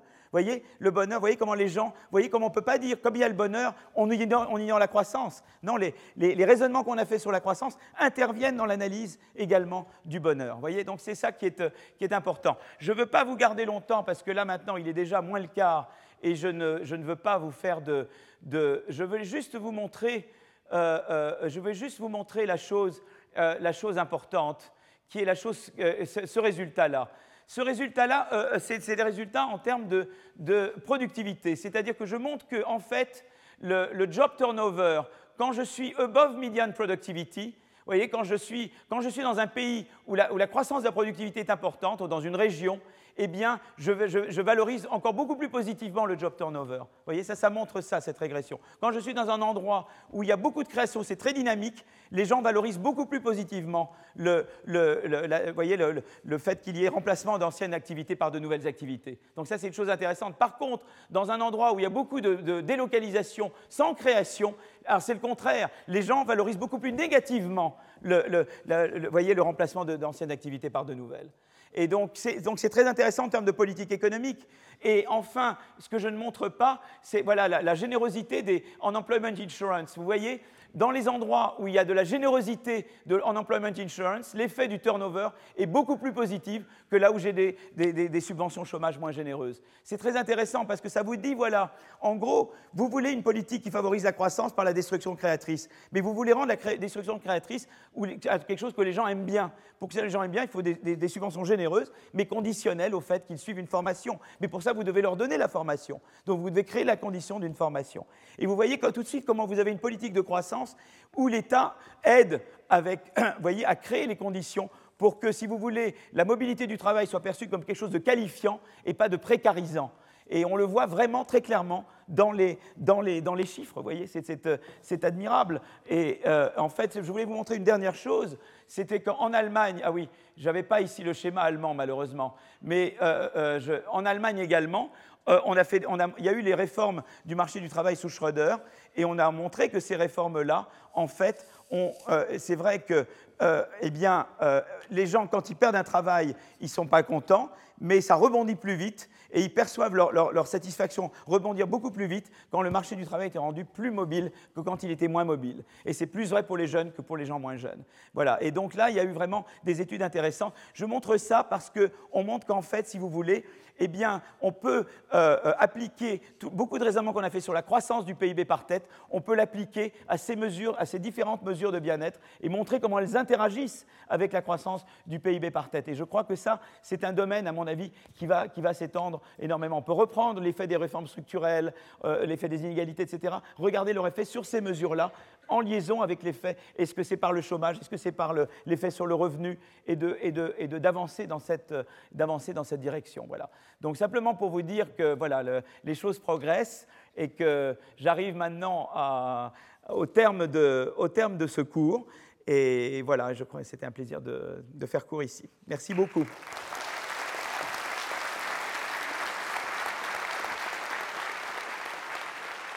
Retrouvez tous les contenus du Collège de France sur www.colège-2-france.fr.